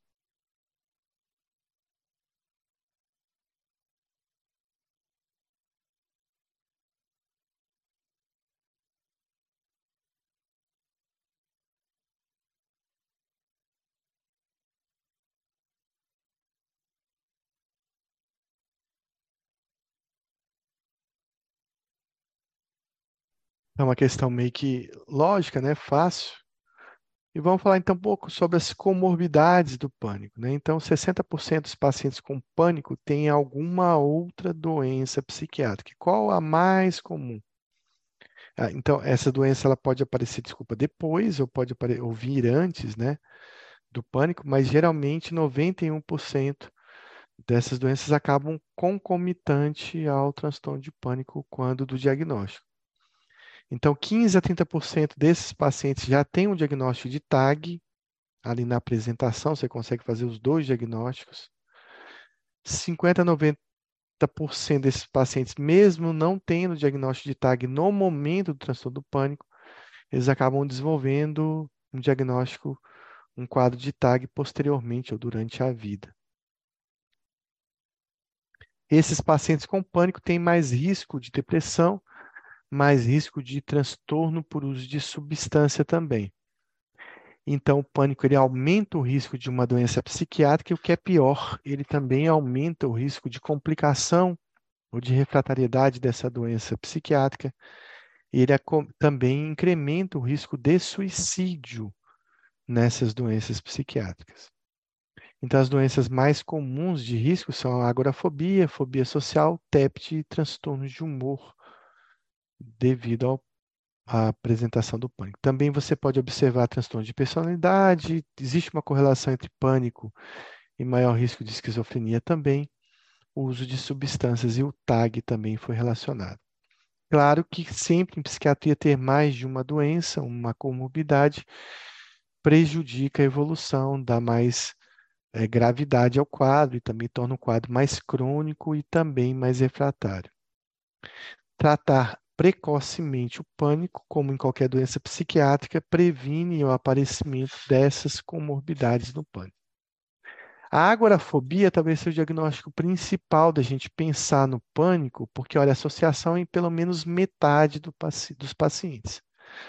Então, metade dos pacientes vão ter agorafobia associada. E algumas literaturas citam que isso pode chegar esse índice a 75% dos pacientes. Então, a agorafobia é uma comorbidade muito presente no transtorno do pânico.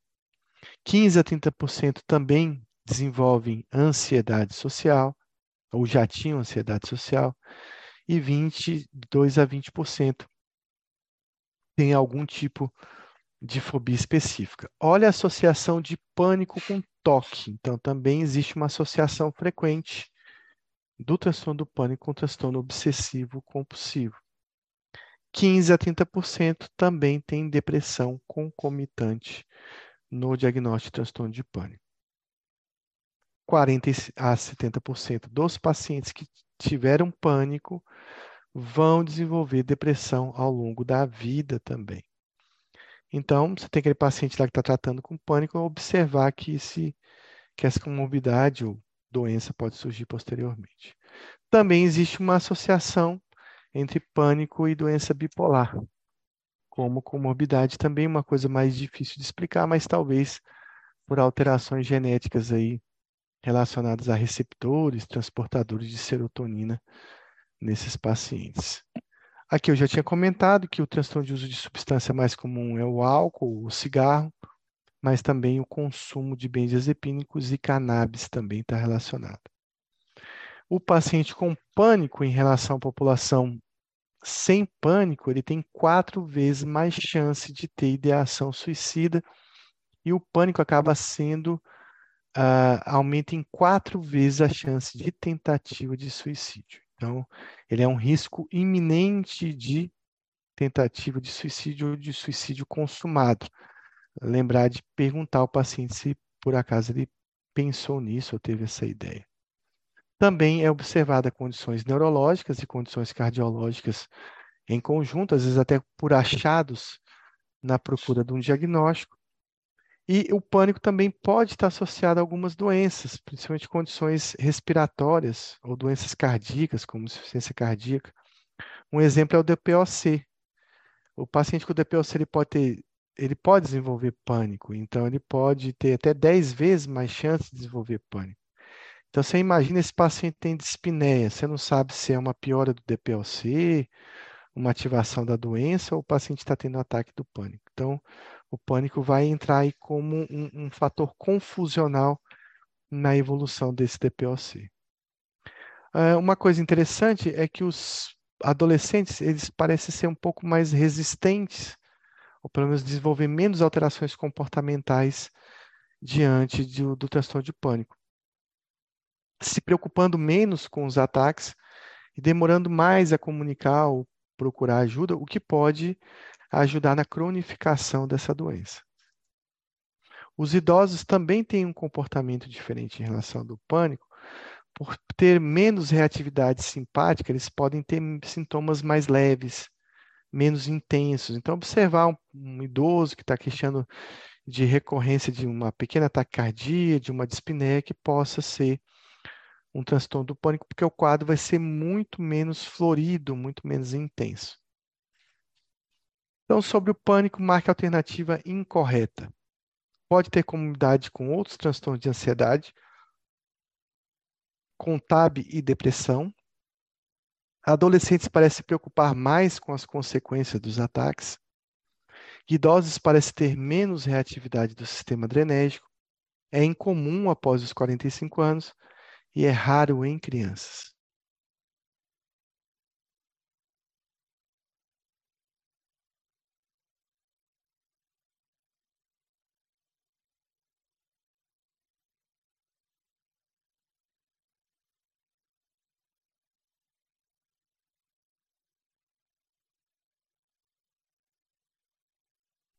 Então, o que eu comentei, os adolescentes parecem ser mais resistentes ou têm menos mudanças comportamentais com os ataques do pânico, menos preocupado, né, com as suas consequências.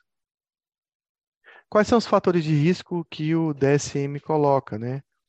Então, uma disposição maior neurótica, né, de ter neurose, de ter preocupação, e uma maior sensibilidade à ansiedade. Fatores ambientais, né, eventos negativos na infância foram relacionados, separação, morte de um dos pais, outros eventos estressantes, doença, luto. É muito comum a gente ver assim história de transtorno de pânico, o paciente relata, ah, seis meses atrás meu avô teve um infarto, ah, meu tio morreu do coração. Então, às vezes você consegue observar que esse paciente viveu aí um momento de doença na família, de luto, e muitas vezes relacionado ao sistema cardiovascular. Mas isso não explica né, o transtorno de pânico na maioria dos casos, mas a gente consegue observar.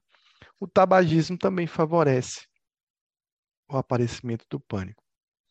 Claro que fatores genéticos estão bastante envolvidos, então, um paciente que, né, de repente, tem um parente de primeiro grau com pânico, ele vai ter oito vezes maior, mais chance de desenvolver o transtorno de pânico também. Então, sobre o transtorno de pânico, marca a alternativa incorreta. Neuroticismo e sensibilidade à ansiedade são fatores de risco. Eventos negativos da infância são mais comuns do que em outros transtornos de ansiedade. Fumar é um fator protetor para os ataques de pânico. O gene catecol ou metiltransferase parece estar envolvido nessa etiologia. E cerca de 30% dos pacientes possuem depressão comórbida no momento do diagnóstico. Marque a alternativa incorreta.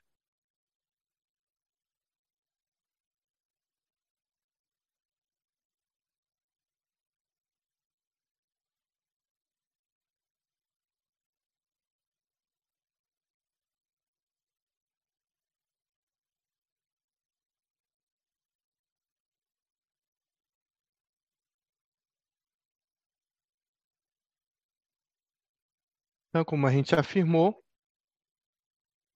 o, o tabagismo é um fator de risco para transtorno de pânico. O pânico está relacionado a um gene específico, que não explica tudo, porque também está relacionado a outras doenças, que é o gene do catecol O metiltransferase, e que parece estar envolvido também nesse quadro. Ele tá, esse gene também foi linkado, ele é bastante relacionado a pacientes com maiores riscos de comportamento impulsivo e também esse gene está relacionado ao risco de suicídio. Aí a gente consegue fazer essa associação porque pânico está embutido um risco maior de suicídio nesses pacientes. A gente vai fazer diagnóstico diferencial com várias patologias, principalmente outros transtornos de ansiedade, cujo objeto do ataque é diferente, como a fobia específica, ansiedade de separação, ansiedade social, outros transtornos de ansiedade, mas a gente tem que fazer diagnóstico diferencial também com o uso de uma substância, com condição, condições médicas também que podem estar desencadeando esses ataques. Fazer diagnóstico diferencial com TEPT. E dentre essas doenças clínicas, a gente tem que fazer diagnóstico diferencial com hipertiroidismo, com feocromocitoma e outras patologias que podem cursar aí com sintomas parecidos. Então, mais uma questão aqui sobre o transtorno de pânico, marque a alternativa correta. Se caracteriza por medo ou ansiedade de ficar em espaços fechados, apresenta ataques de pânico em espaços abertos, tem medo ou ansiedade de usar transporte público pelo risco de ter um ataque de pânico, medo ou ansiedade de ficar ou sair de casa sozinho pelo risco de ter um ataque do pânico, pode apresentar ataques esperados, como, por exemplo, quando vai realizar uma atividade física.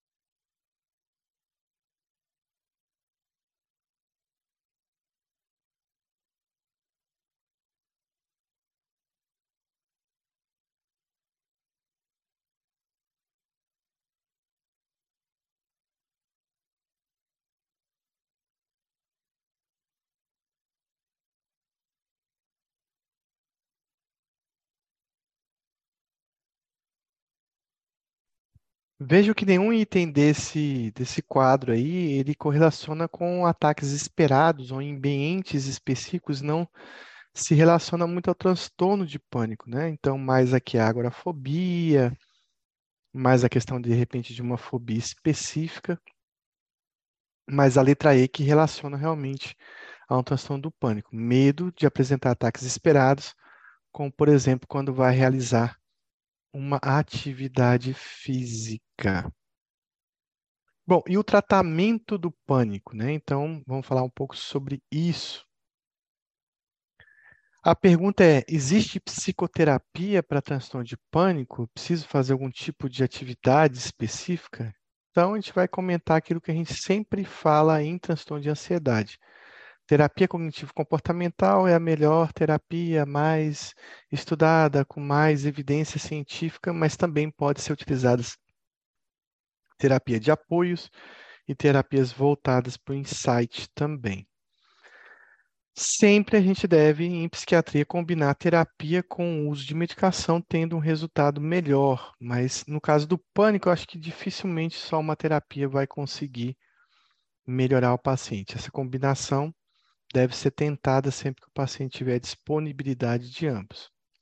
No caso da disponibilidade de uma terapia, a TCC sempre vai ser a terapia de melhor escolha, mas ela tem algumas técnicas específicas.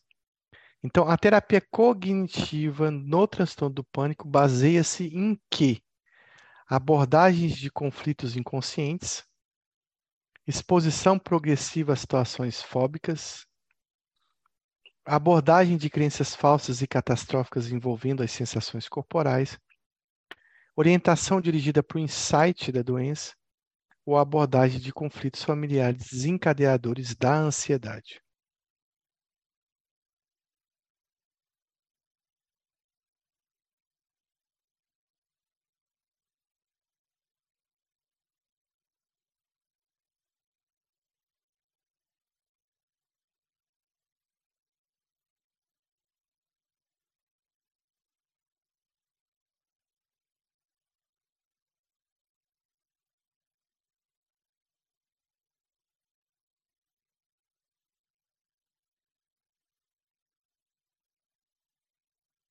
Lembrando que a maioria dos pacientes com pânico tem insight de que alguma coisa está errado, que é ego distônico, e não precisa muito desenvolver insight, não.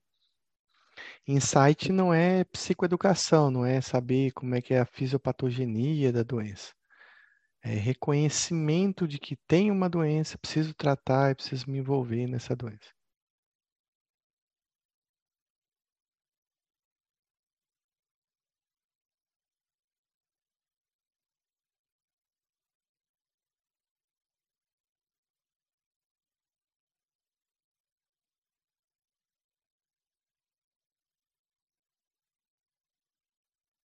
Querem mudar a resposta?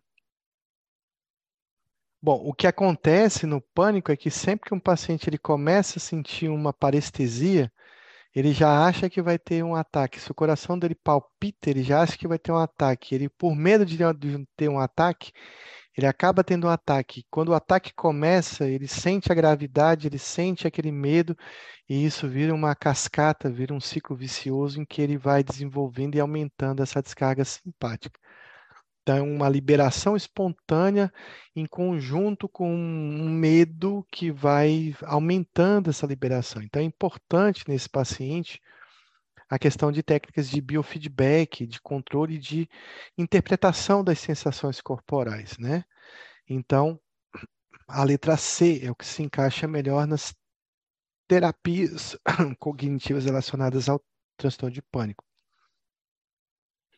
A letra A talvez aborde outras questões que não envolvem pânico, mas pode ser utilizada em várias doenças. A exposição progressiva a situações fóbicas é mais utilizada em fobia específica. Orientação dirigida ao insight é quando falta insight para o paciente de reconhecimento da doença. E a abordagem de conflitos familiares também pode ser utilizada a depender do contexto do paciente. Mas a letra C é o que resume melhor as técnicas relacionadas a técnicas de biofeedback, de relaxamento também, mas principalmente na interpretação dessas crenças catastróficas envolvendo o próprio ataque de pânico. Bom, lembrar aqui desse esquema né, que a gente fala aí da questão dos, do tratamento ideal, que seria ideal para o tratamento do pânico. Então, o ideal seria que eu começasse um remédio, aqui em verdinho seria os sintomas do paciente, e que em 14 dias eu conseguisse resolver todo o transtorno do pânico, o paciente não sentisse mais nenhum tipo de ataque, tipo um inibidor, e ele melhora em duas semanas. Mas na prática não é isso que acontece. O paciente ele permanece muito sintomático, principalmente nas primeiras duas semanas e talvez muito sintomático ainda nos primeiros 30 dias, nos primeiros 28 dias de tratamento. Então, a gente vai começar a observar uma redução dos sintomas a partir de 60 dias e de 90 dias a 120 dias que a gente começa a ter uma resolutividade desses sintomas do pânico, onde o paciente não apresenta mais crises, né? Então, mais ou menos essa é a média aí do, da resposta ao tratamento. Muitas vezes a gente consegue já um controle nesses primeiros 60 dias, mas isso pode demorar um pouco mais Vai depender de como você vai investir nas doses dos medicamentos. Então, o que a gente observa é que os primeiros 30 dias de tratamento são 30 dias temeráveis para o paciente, né? ruins para o paciente, porque ele está muito sintomático. E quando a gente dá um inibidor, é basicamente essa vai ser a resposta. A gente calcula assim, falando por cima, né?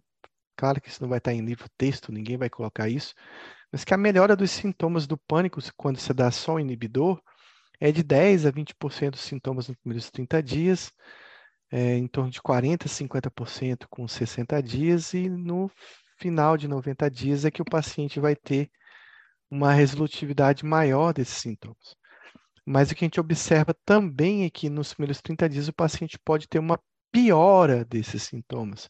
Em vez de melhorar 10 a 20%, a gente também pode ter uma piora desses sintomas.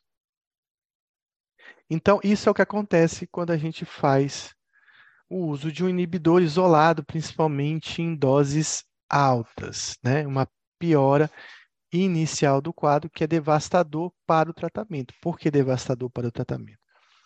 Porque se eu tenho alguém com pânico, eu passo o remédio, ele piora, ele não vai confiar em você, muito menos no uso de uma medicação. Ah, o paciente fala assim: ah, o médico passou aquele remédio que queria me enlouquecer, porque eu já estava ruim e eu fiquei muito pior. Então, a gente deve sempre, eu pelo menos uso essa teoria de que o início desse inibidor ou desse medicamento para o pânico, no início do tratamento, deve considerar essa possível piora, o desenvolvimento de mais ataques. Então, eu costumo introduzir inibidor em doses baixas no começo e escalonar lentamente. Quando ele está mais neuroadaptado, que geralmente é com 30 dias em diante, aí sim, na busca de uma resolutividade, eu vou escalonando mais rápido, às vezes de duas semanas ou a cada quatro semanas eu faço um ajuste nessa dose. Mas o que é principal para mim e que para mim não no meu raciocínio não está separado é que eu sempre no pânico eu vou iniciar um benzo no começo. Claro que existem alguns pacientes muito resistentes à utilização de um benzo, mas eu prescrevo mesmo assim dizendo, ó, se você achar que for necessário, você vai utilizar, é o que acaba acontecendo na maioria dos pacientes. Uma coisa interessante que o DSM, que desculpa, DSM, não, que o Kaplan fala, é que a maioria dos pacientes com pânico exibem uma resposta muito boa ao tratamento, né? Uma melhora importante dos sintomas de pânico e de agorafobia, pelo menos para a maioria dos pacientes. Então, é uma doença que costuma ter uma resposta é, interessante, boa, desde que você associe farmacoterapia e a TCC com uma resposta mais plena. Também terapias familiares de grupos podem ajudar pacientes afetados ou familiares desses pacientes também para lidar, né, não aumentar a crise, não querer levar para o pronto-socorro, é, ficar mais agoniado que o paciente e acabando piorando esses ataques. Em relação ao remédio, aquilo que a gente sempre fala. Se eu vou tratar pânico, é igual tratar qualquer outra transtorno de ansiedade. Claro que é um remédio mais utilizado vai, vão ser os inibidores da recaptação da serotonina, mas eu tenho utilizado também muitos, muito dual no transtorno de pânico, com um cuidado maior e não usar doses altas noradrenérgicas no início do tratamento. Antigamente se utilizava muito tricíclico, que era um remédio que tinha na época para pânico, eles também funcionam, mas na minha cabeça, hoje em dia, com tantos inibidores ou com tantas outras medicações, não vejo razão de utilizar tricíclico para começar um tratamento, mas eles podem ser úteis em casos refratários, assim como a utilização dos imaus também pode ser visto da mesma forma. Claro que a gente também tem outros medicamentos que, a depender do contexto, podem servir para tratar o pânico, mas não são na minha cabeça, de novo, falando aqui, e eu não estou usando nenhum guideline, só o meu. É, você pode usar mirtazapina, a buspirona pode ser utilizada, mas acho que a resposta é muito tênue. A trazodona, vortioxetina, e é claro que a pregabalina surgiu como um tratamento para TAG, para pânico, para ansiedade social. Mas eu também costumo usar a pregabalina como coadjuvante depois de uma refratariedade ou pacientes que não toleram outros medicamentos, ou no caso de pânico, quando eu tenho um paciente bipolar, que aí eu também não posso utilizar antidepressivos. Então, sobre o tratamento de pânico e de agorafobia, marque a alternativa incorreta. Alprazolam está aprovado pela FDA, paroxetina está aprovado pela FDA, pode ser utilizada terapia familiar e de grupo, tratamentos combinados têm maior eficácia, poucos pacientes re respondem à terapia farmacológica.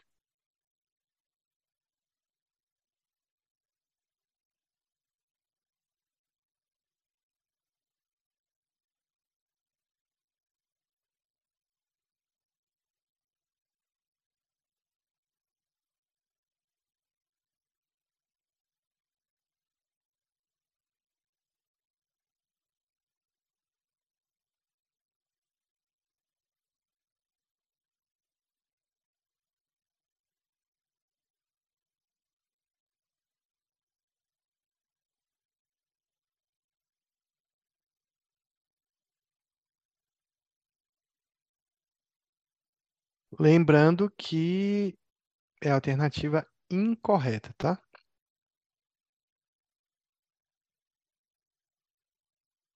Então, olha só, os benzos são aprovados para pânico, tá? Então, e agorafobia também. Apesar de não ser medicamentos de primeira escolha ou são medicamentos sintomáticos que a gente utiliza. Lembrar isso, benzo é um bom remédio, se você entender que benzo é sintomático.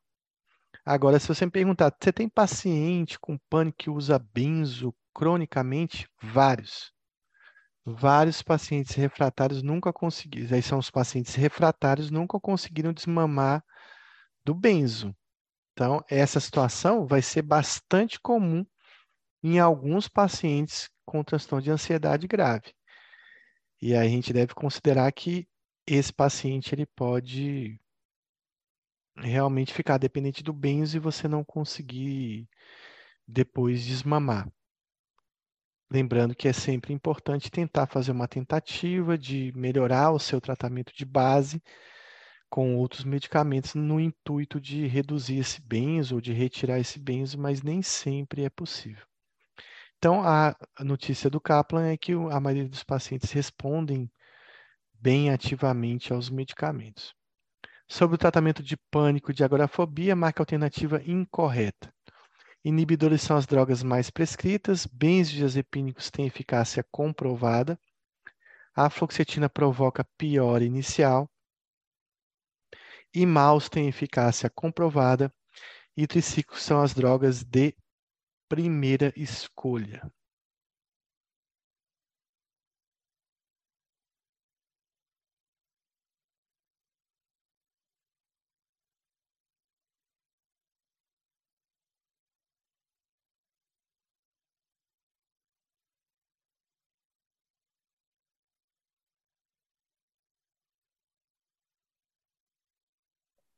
Então, lógico que os triciclos não são atualmente a primeira droga de escolha no pânico. A terapia cognitiva no transtorno de pânico baseia-se em. Então, vocês já viram isso aí, né? Letra C, abordagem de crenças falsas e catastróficas envolvendo as sensações corporais. Então, vamos aqui para mais um caso clínico.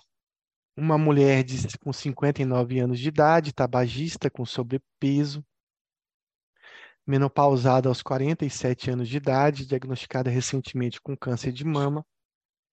Foi submetida a quimioterapia e mastectomia havia três meses, com esvaziamento axilar à direita. A paciente mantém segmento com oncologia e mastologia em uso de tamoxifeno. Ela foi encaminhada para avaliação psiquiátrica por ter sido identificado quadro ansioso grave, tendo ela dificuldade até mesmo de manter frequências às consultas de segmento, visto que o ambiente hospitalar se tornou aversivo e propício para ataques do pânico. Encontrava-se em psicoterapia havia três meses com pouca resposta.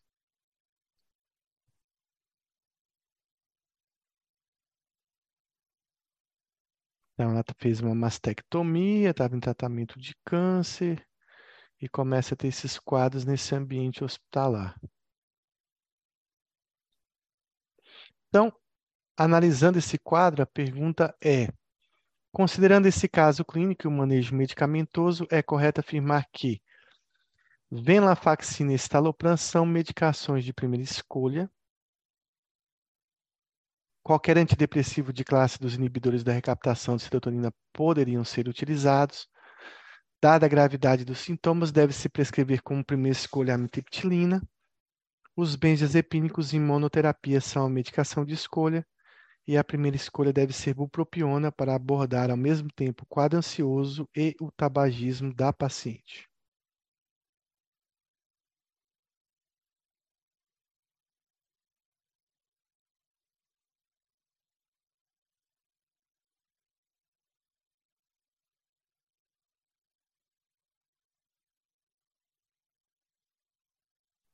Questão difícil, porque envolve uma escolha é, específica aí em relação a esse quadro.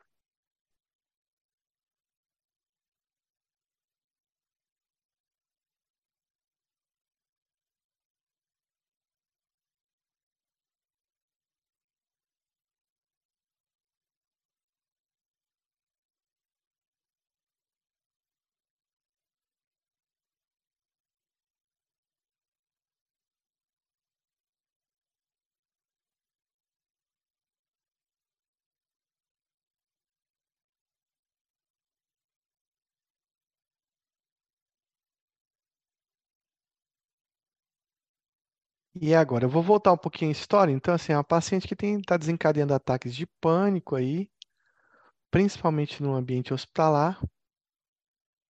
Ela tem câncer de mama, fumante, tabagista. Mas uma coisa que chama a atenção nesse quadro clínico aqui dessa paciente específica, que é a questão do uso do tamoxifeno. Então, em situações específicas de uso de tamoxifeno, alguns inibidores são mais, ou duais, são mais utilizados. Então, estalopram, venlafaxina, sertralina também pode ser utilizada. Citalopram são as medicações de escolha por conta do uso do tamoxifeno. Né? Se fosse uma paciente que não tivesse esse relato do uso do tamoxifeno, eu poderia usar qualquer inibidor, como o Luiz colocou aí, a letra B. Mas a resposta é a letra A, apenas pela questão do uso do tamoxifeno, que não tem tanta interação com a venlafaxina, estalopram e citalopram, que são as drogas de escolha para esse paciente. Então, é uma questão bem específica, a bupropiona ela vai piorar, ela poderia ser utilizada para tabagismo, mas nesse caso específico, é, a bupropiona ia piorar os sintomas de ansiedade dessa paciente. O benzo não seria uma opção em imunoterapia, porque eu tenho outras melhores, e a triptilina menos ainda, porque eu também tenho opções melhores. A respeito do diagnóstico do transtorno de pânico, é correto afirmar que os ataques de pânico são exclusivos do transtorno de pânico. As preocupações persistentes sobre a ocorrência de ataques adicionais ou sobre as implicações dos ataques são sintomas centrais para o diagnóstico. A frequência dos ataques de pânico é um indicador de gravidade. Os ataques de pânico são um fator protetor para o desenvolvimento de agorafobia.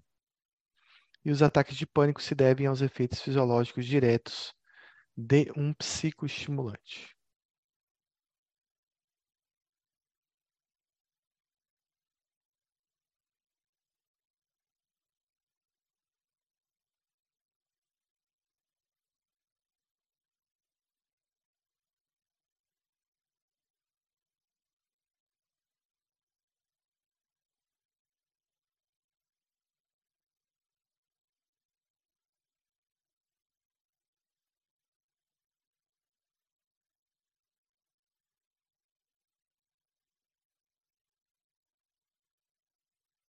Então, a resposta dessa questão é a letra B. Né? Então, a, as preocupações persistentes, a mudança comportamental é fundamental para o diagnóstico desse paciente. Né? Geralmente, a gravidade do pânico é mediada pela questão de ter mais ataques notúrnicos, ter mais do tipo respiratório, ou ter presença de síncope, incontinência fecal urinária, são indicadores de maior gravidade desse quadro. Tem pacientes que têm muito ataques e você inicia o inibidor, um benzo, ele responde muito bem. Então, aqui mais um caso clínico. rapaz de 22 anos foi à consulta com o psiquiatra queixando-se de vergonha excessiva na anamnese relatou que desde a infância seria sentir intenso mal-estar durante suas festas de aniversário, quando todos os olhares se voltavam para ele. Durante a adolescência participava de atividades escolares, como apresentações orais, com muito sofrimento. Há dois meses iniciou um processo seletivo para fazer um estágio fora do país. Embora tenha tido um bom desempenho na prova escrita, não conseguiu realizar a entrevista pois gaguejava e transpirava, sentindo grande humilhação, episódio que o fez buscar um tratamento. O peso do paciente estava acima do recomendado para a altura. Além disso, ele informou que tinha uma tendência habitual a dormir muito e por isso não gostaria de tomar uma medicação que aumentasse as suas horas de sono. Qual o diagnóstico provável para esse paciente? Fobia específica, pânico com ou sem agorafobia, fobia social ou agorafobia com transtorno de pânico.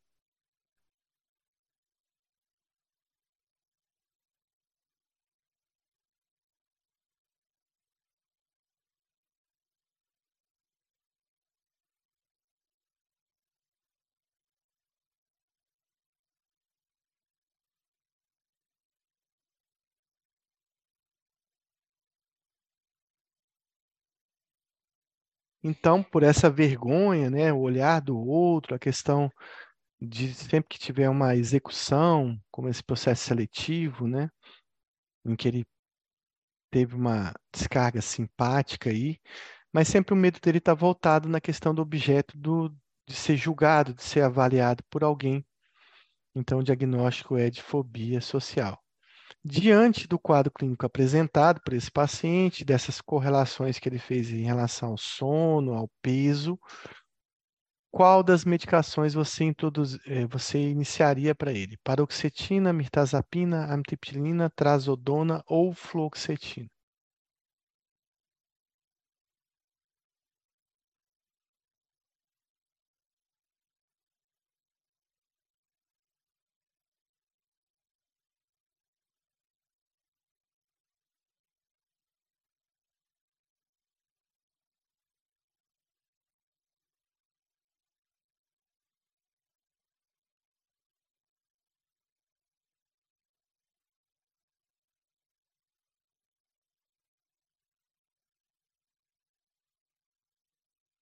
Qual desses medicamentos seria mais apropriado para esse paciente.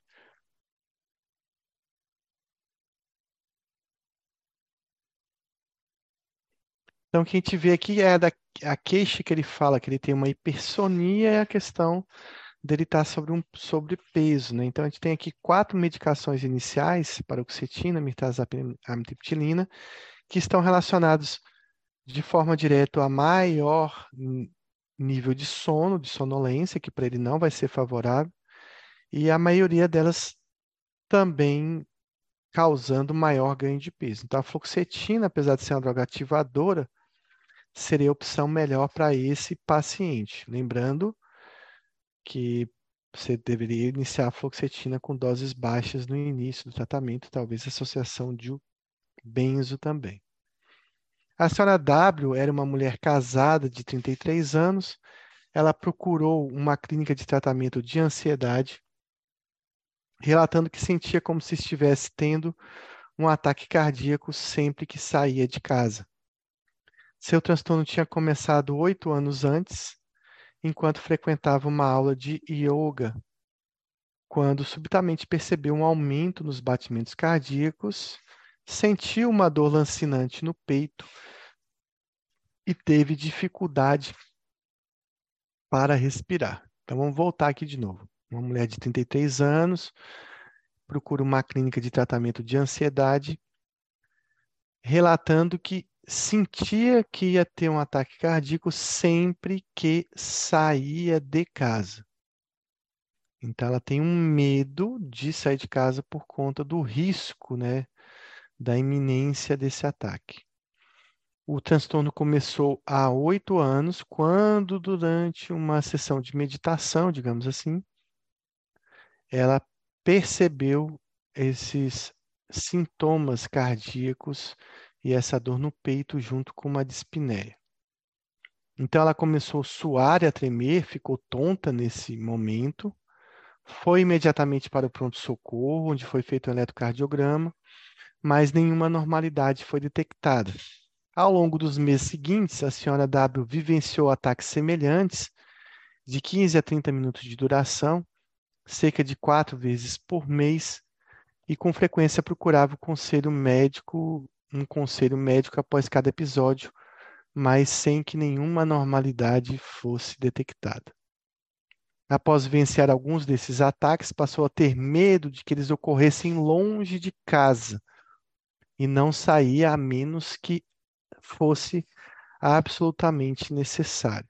Nesse caso, ele precisava levar, ela precisava levar o telefone celular ou ela precisava estar acompanhada por alguém. Mesmo assim, ela evitava lugares superlotados, como shoppings, cinemas e bancos, onde as saídas rápidas às vezes estavam bloqueadas seus sintomas e a esquiva dominavam sua vida, embora tivesse consciência de que eram irracionais e excessivos. Ela tinha uma depressão leve, inquietação e também uma dificuldade para dormir. Então, diante desse quadro clínico, qual a hipótese provável para esse quadro? Fobia específica, transtorno de pânico com agorafobia, transtorno do pânico sem agorafobia, fobia social e agorafobia com transtorno de pânico.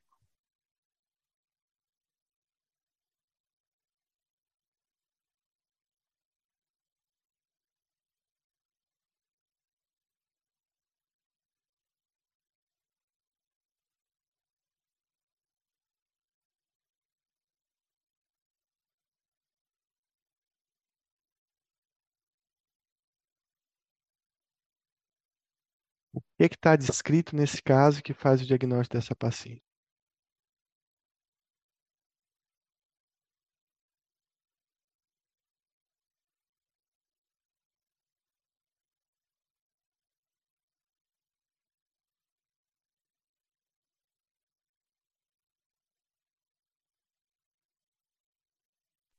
Então, Luiz acha que é a letra B, transtorno de pânico com agorafobia. Esse é um caso bem clássico, né, do que acontece na maioria dos pacientes aí, com transtorno de pânico, no caso. Então, vamos ver esse caso aqui. Então, primeiro, um paciente jovem que traz para você a queixa do seguinte: não consigo sair de casa. Né? Então, a primeira ideia que a gente tem do problema e da queixa dela é essa. Ela traz isso. Eu não consigo sair de casa porque eu penso que eu vou morrer longe de casa. Mas ela relata que tudo começou lá atrás quando ela teve um ataque do pânico. Né? Quando ela achou que ia ter um ataque cardíaco, que foi numa situação inesperada. Então, aqui, voltando, né, a questão dela sair de casa. Então, o medo principal dela é um medo de sair de casa. Mas tudo começou há oito anos atrás, quando ela estava, ela era saudável, não sentia nada. Ela estava num ambiente calmo, aí de uma aula de yoga. Não é um ambiente estressante, é um estado calmo e que espontaneamente ela tem um ataque do pânico. Então, tudo começou com um ataque do pânico. Foi o, o desencadeador da mudança comportamental dela, em que ela sentiu taquicardia, dor torácica e uma dispneia intensa. Então, isso caracteriza, apesar de não ter quatro sintomas, mas caracteriza um ataque do pânico que ela teve nesse momento. Em decorrência desse ataque, aqui ela tem mais sintomas aí, fechando né, o diagnóstico de um ataque do pânico.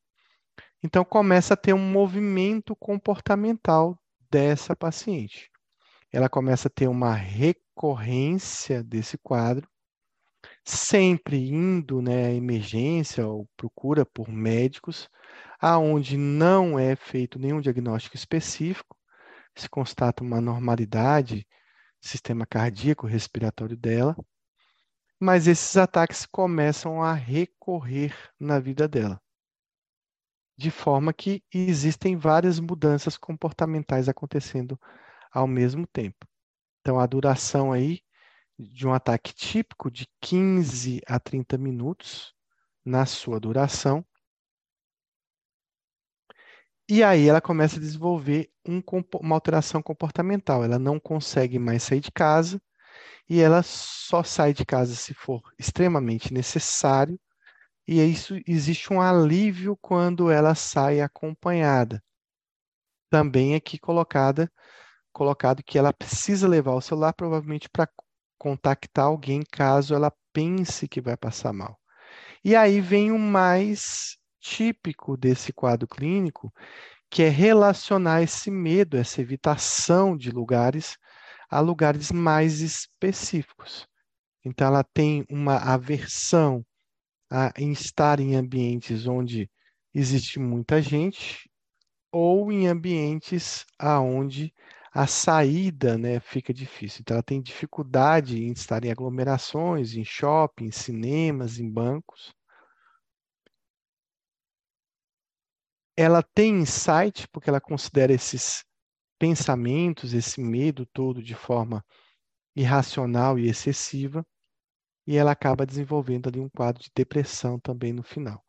Então, é uma paciente jovem, saudável, que tem um primeiro ataque há oito anos atrás de forma espontânea, mas que posteriormente, com a repetição desses ataques, ela também desenvolve um medo de sair de casa. Esses ataques têm as características de um ataque do pânico, tem, foi afastado qualquer condição clínica, de forma recorrente isso acontece na vida dela, mas também existe uma evitação maior de determinados ambientes que melhoram quando ela sai acompanhada, mesmo ela tendo insight completo desse quadro.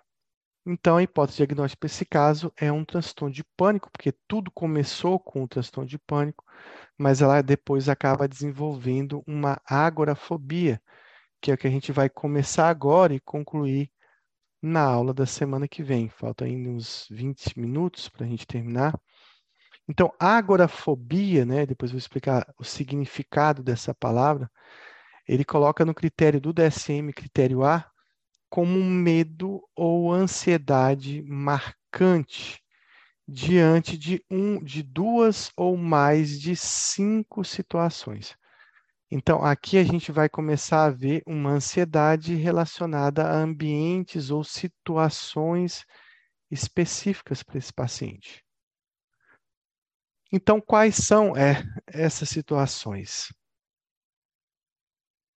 Então, a primeira situação que o DSM coloca é a questão do uso de transporte público, que pode estar cheio, que pode estar vazio, mas o paciente começa a ter medo e evitar a utilização, sei lá, de balsas, de ônibus, de avião, de metrô, de trem, justamente pelo medo de sentir esse, esse ataque ou perceber que vai passar mal diante dessa situação. Então, a primeira situação, o uso de transporte público. A segunda situação vista na agorafobia é um medo de permanecer em espaços abertos. Né? Que espaço aberto seria esse? Então, poderia dar exemplo, sei lá, uma passarela, uma praça, é, um estacionamento vazio, né? Então, na pandemia, a gente viu, essa aqui é uma foto da pandemia, em que locais de várias cidades que eram bastante movimentadas ficaram dessa forma, vazias. Então, imagina um paciente com agorafobia andando por aí. Ele não vai sair de casa.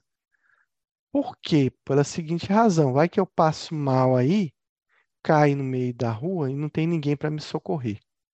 Então, o medo de andar nesses espaços vazios e abertos é principalmente pelo medo de não poder ser socorrido diante dessa situação. Aqui um outro exemplo, alguém que está lá no estacionamento do shopping, que está vazio, não tem ninguém, e ele precisa chegar até o carro. Então, uma outra situação em que ele vai ter medo justamente porque se eu tiver um mal súbito aqui, não vai ter ninguém para me socorrer. Aqui outro exemplo da pandemia, de um lugar aberto, mas que estava vazio. Bom, mas também, além disso, pode ser uma situação aonde eu vou permanecer em espaços fechados. O medo vai ser diferente a cognição desse medo. Mas vou dar exemplo, de repente um shopping, uma estação de metrô, uma estação de ônibus, um banco, uma casa lotérica, às vezes um supermercado, é, também pode ser visto dessa forma. Aqui outro exemplo. E qual é o medo desse paciente aí? Então, o medo é, será que eu vou conseguir sair desse local? Então, se eu estiver num banco lotado, com a porta giratória, será que se eu começar a passar mal, eu vou ter facilidade de sair desse local?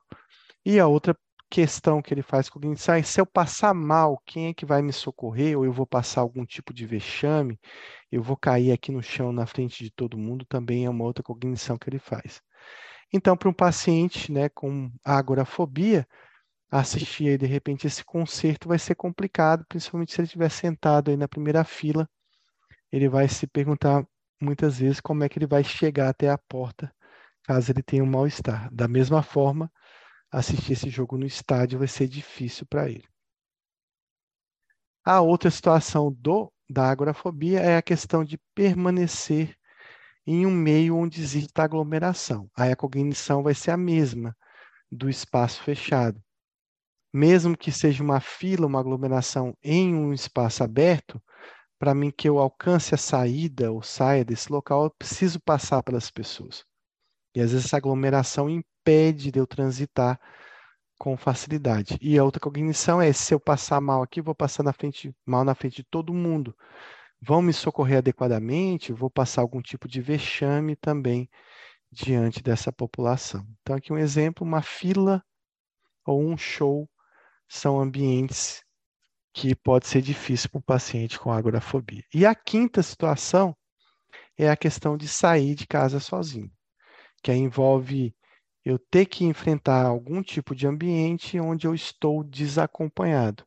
Porque se eu tiver acompanhado, vai ser mais fácil eu ser socorrido ou ser retirado desse local. Às vezes o paciente considera que um acompanhante que talvez não ofereça tanta segurança, mas para ele acaba tendo uma melhora desses sintomas. Então, por exemplo, uma mãe que tem agorafobia e que ela vai ao centro da cidade acompanhada do filho de 10 anos de idade. É claro que o filho de 10 anos de idade não vai proporcionar nenhum tipo de segurança caso ela venha a passar mal.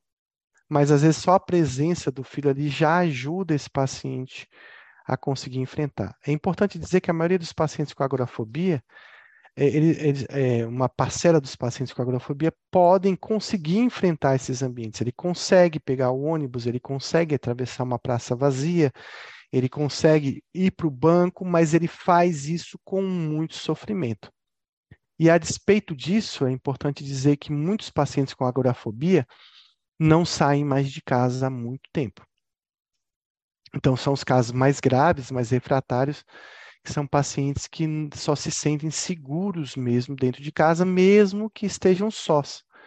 Então é meio que paradoxal, né? Se eu sair de casa eu passo mal e não vai ter ninguém para me socorrer, por exemplo, nesse local aqui. Mas se eu ficar em casa sozinho e passar mal, também não vai ter ninguém para me socorrer. Mas o fato é que nessas situações o paciente pode se sentir tranquilo dentro de casa e muito perturbado é, fora de casa. A agorafobia é considerada o transtorno de ansiedade, quando grave, com mais prejuízo funcional. Talvez o que cause mais limitação na vida acadêmica, na vida profissional e social desse paciente, porque ele pode acabar vivendo numa reclusa, em vida reclusa por conta da intensidade desses sintomas. Então, resumindo, a gente tem as situações específicas da agorafobia aí. O uso de transporte público, permanecer no espaço aberto, geralmente um espaço vazio, permanecer em ambientes fechados com saídas aonde é difícil encontrar a saída ou acessar a saída, ou permanecer no meio de uma fila ou ficar no meio de uma multidão, de uma aglomeração, e por fim, o medo de sair de casa. Se ele tiver pelo menos em dois ambientes dessas situações desse, um medo, uma ansiedade extrema, a gente considera o diagnóstico de agorafobia. Claro que na agorafobia a evitação vai ser o sintoma principal. O paciente ele não se coloca na situação ansiogênica, ele vai evitar ao máximo é, estar diante desse ambiente. Então, uma pergunta que ele sempre faz é: será que eu vou conseguir escapar dessa viagem, dessa saída? Vou conseguir escapar daquele local? Vou conseguir voltar em segurança sem passar mal? Outra pergunta que ele sempre faz é se o auxílio vai estar disponível nesse local que ele vai frequentar. E que tipo de auxílio ele vai receber e de que tipo de pessoa vai prestar auxílio a ele.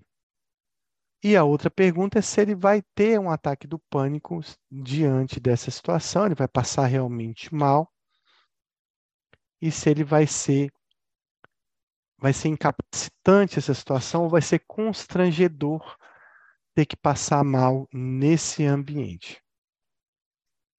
Então, o critério C da agorafobia é esse medo, a ansiedade relacionada a essas situações, gerando uma evitação que pode ser suportada com sofrimento. Aquilo que eu disse, muitos pacientes com agorafobia mais leve ou moderada conseguem realizar essas atividades, mas com muito sofrimento e com muita dificuldade. E os pacientes mais graves não conseguem nem realizar um, é, se colocar nesse tipo de situação. Também como critério E, o DSM co coloca como desproporcional essa ansiedade e medo à situação, que são situações geralmente de vida da maioria das pessoas. Ele coloca também a persistência desses sintomas, né? geralmente por seis meses. Aí vem a questão que se repete em todo o transtorno de ansiedade e deve ser afastado, criando um sofrimento e prejuízo significativo, afastando outras condições de estado mental ou condições médicas ou uso de substância que podem ter provocado ou estar provocando esses sintomas. Então, uma pergunta para a gente encerrar a aula de hoje, são 22 e 15, sobre a agorafobia, marque alternativa incorreta. tem medo ou ansiedade de ficar em espaços fechados, tem medo ou ansiedade de ficar em espaços abertos, tem medo ou ansiedade de usar transporte público, medo ou ansiedade de sair sozinho de casa e sempre apresentam ataques do pânico.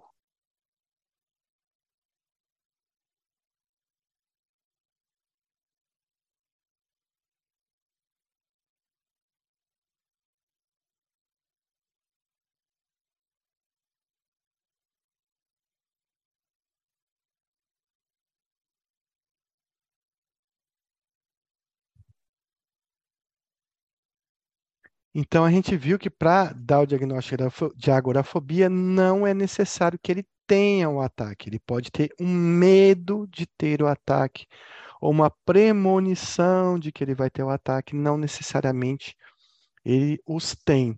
Se ele tiver ataques do pânico recorrentes, também acontecendo fora desses ambientes, é importante dizer isso, de forma inesperada, porque quando ele vai pegar o ônibus e ele tem um ataque de pânico do ônibus, esse ataque de pânico foi esperado, ele sabia que ia sentir. Então é preciso que ele tenha ataques em outros locais, principalmente em casa, e que não eram modulados por essa situação. Aí sim, se ele tiver esses ataques, eu posso dar o diagnóstico de transtorno de pânico comórbido. E a depender do que iniciou primeiro, eu digo se ele tem transtorno de pânico com agorafobia ou o inverso, ele tem agorafobia que desenvolveu depois um transtorno de pânico. Então, nem todo paciente tem ataque do pânico, mas ele pode ter um medo de ter, que é o critério B da agorafobia. Semana que vem a gente volta para discutir esse assunto e depois a gente termina a aula de transtorno de ansiedade Estudando as fobias específicas, eu vou abrir para perguntas ou para comentários. A gente vai encerrar por aqui, está todo mundo já cansado. Semana que vem a gente volta para terminar nossa aula de ansiedade.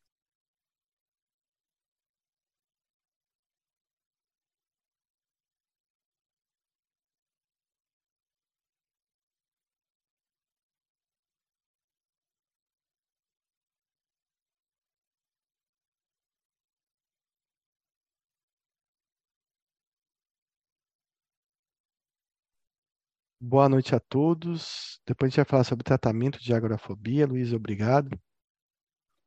Bom sono, bom descanso. Amanhã é quarta-feira, semana continua. Semana que vem a gente volta para terminar esse espectro do DSM-5. Bom descanso, boa semana para todos e a gente volta semana que vem.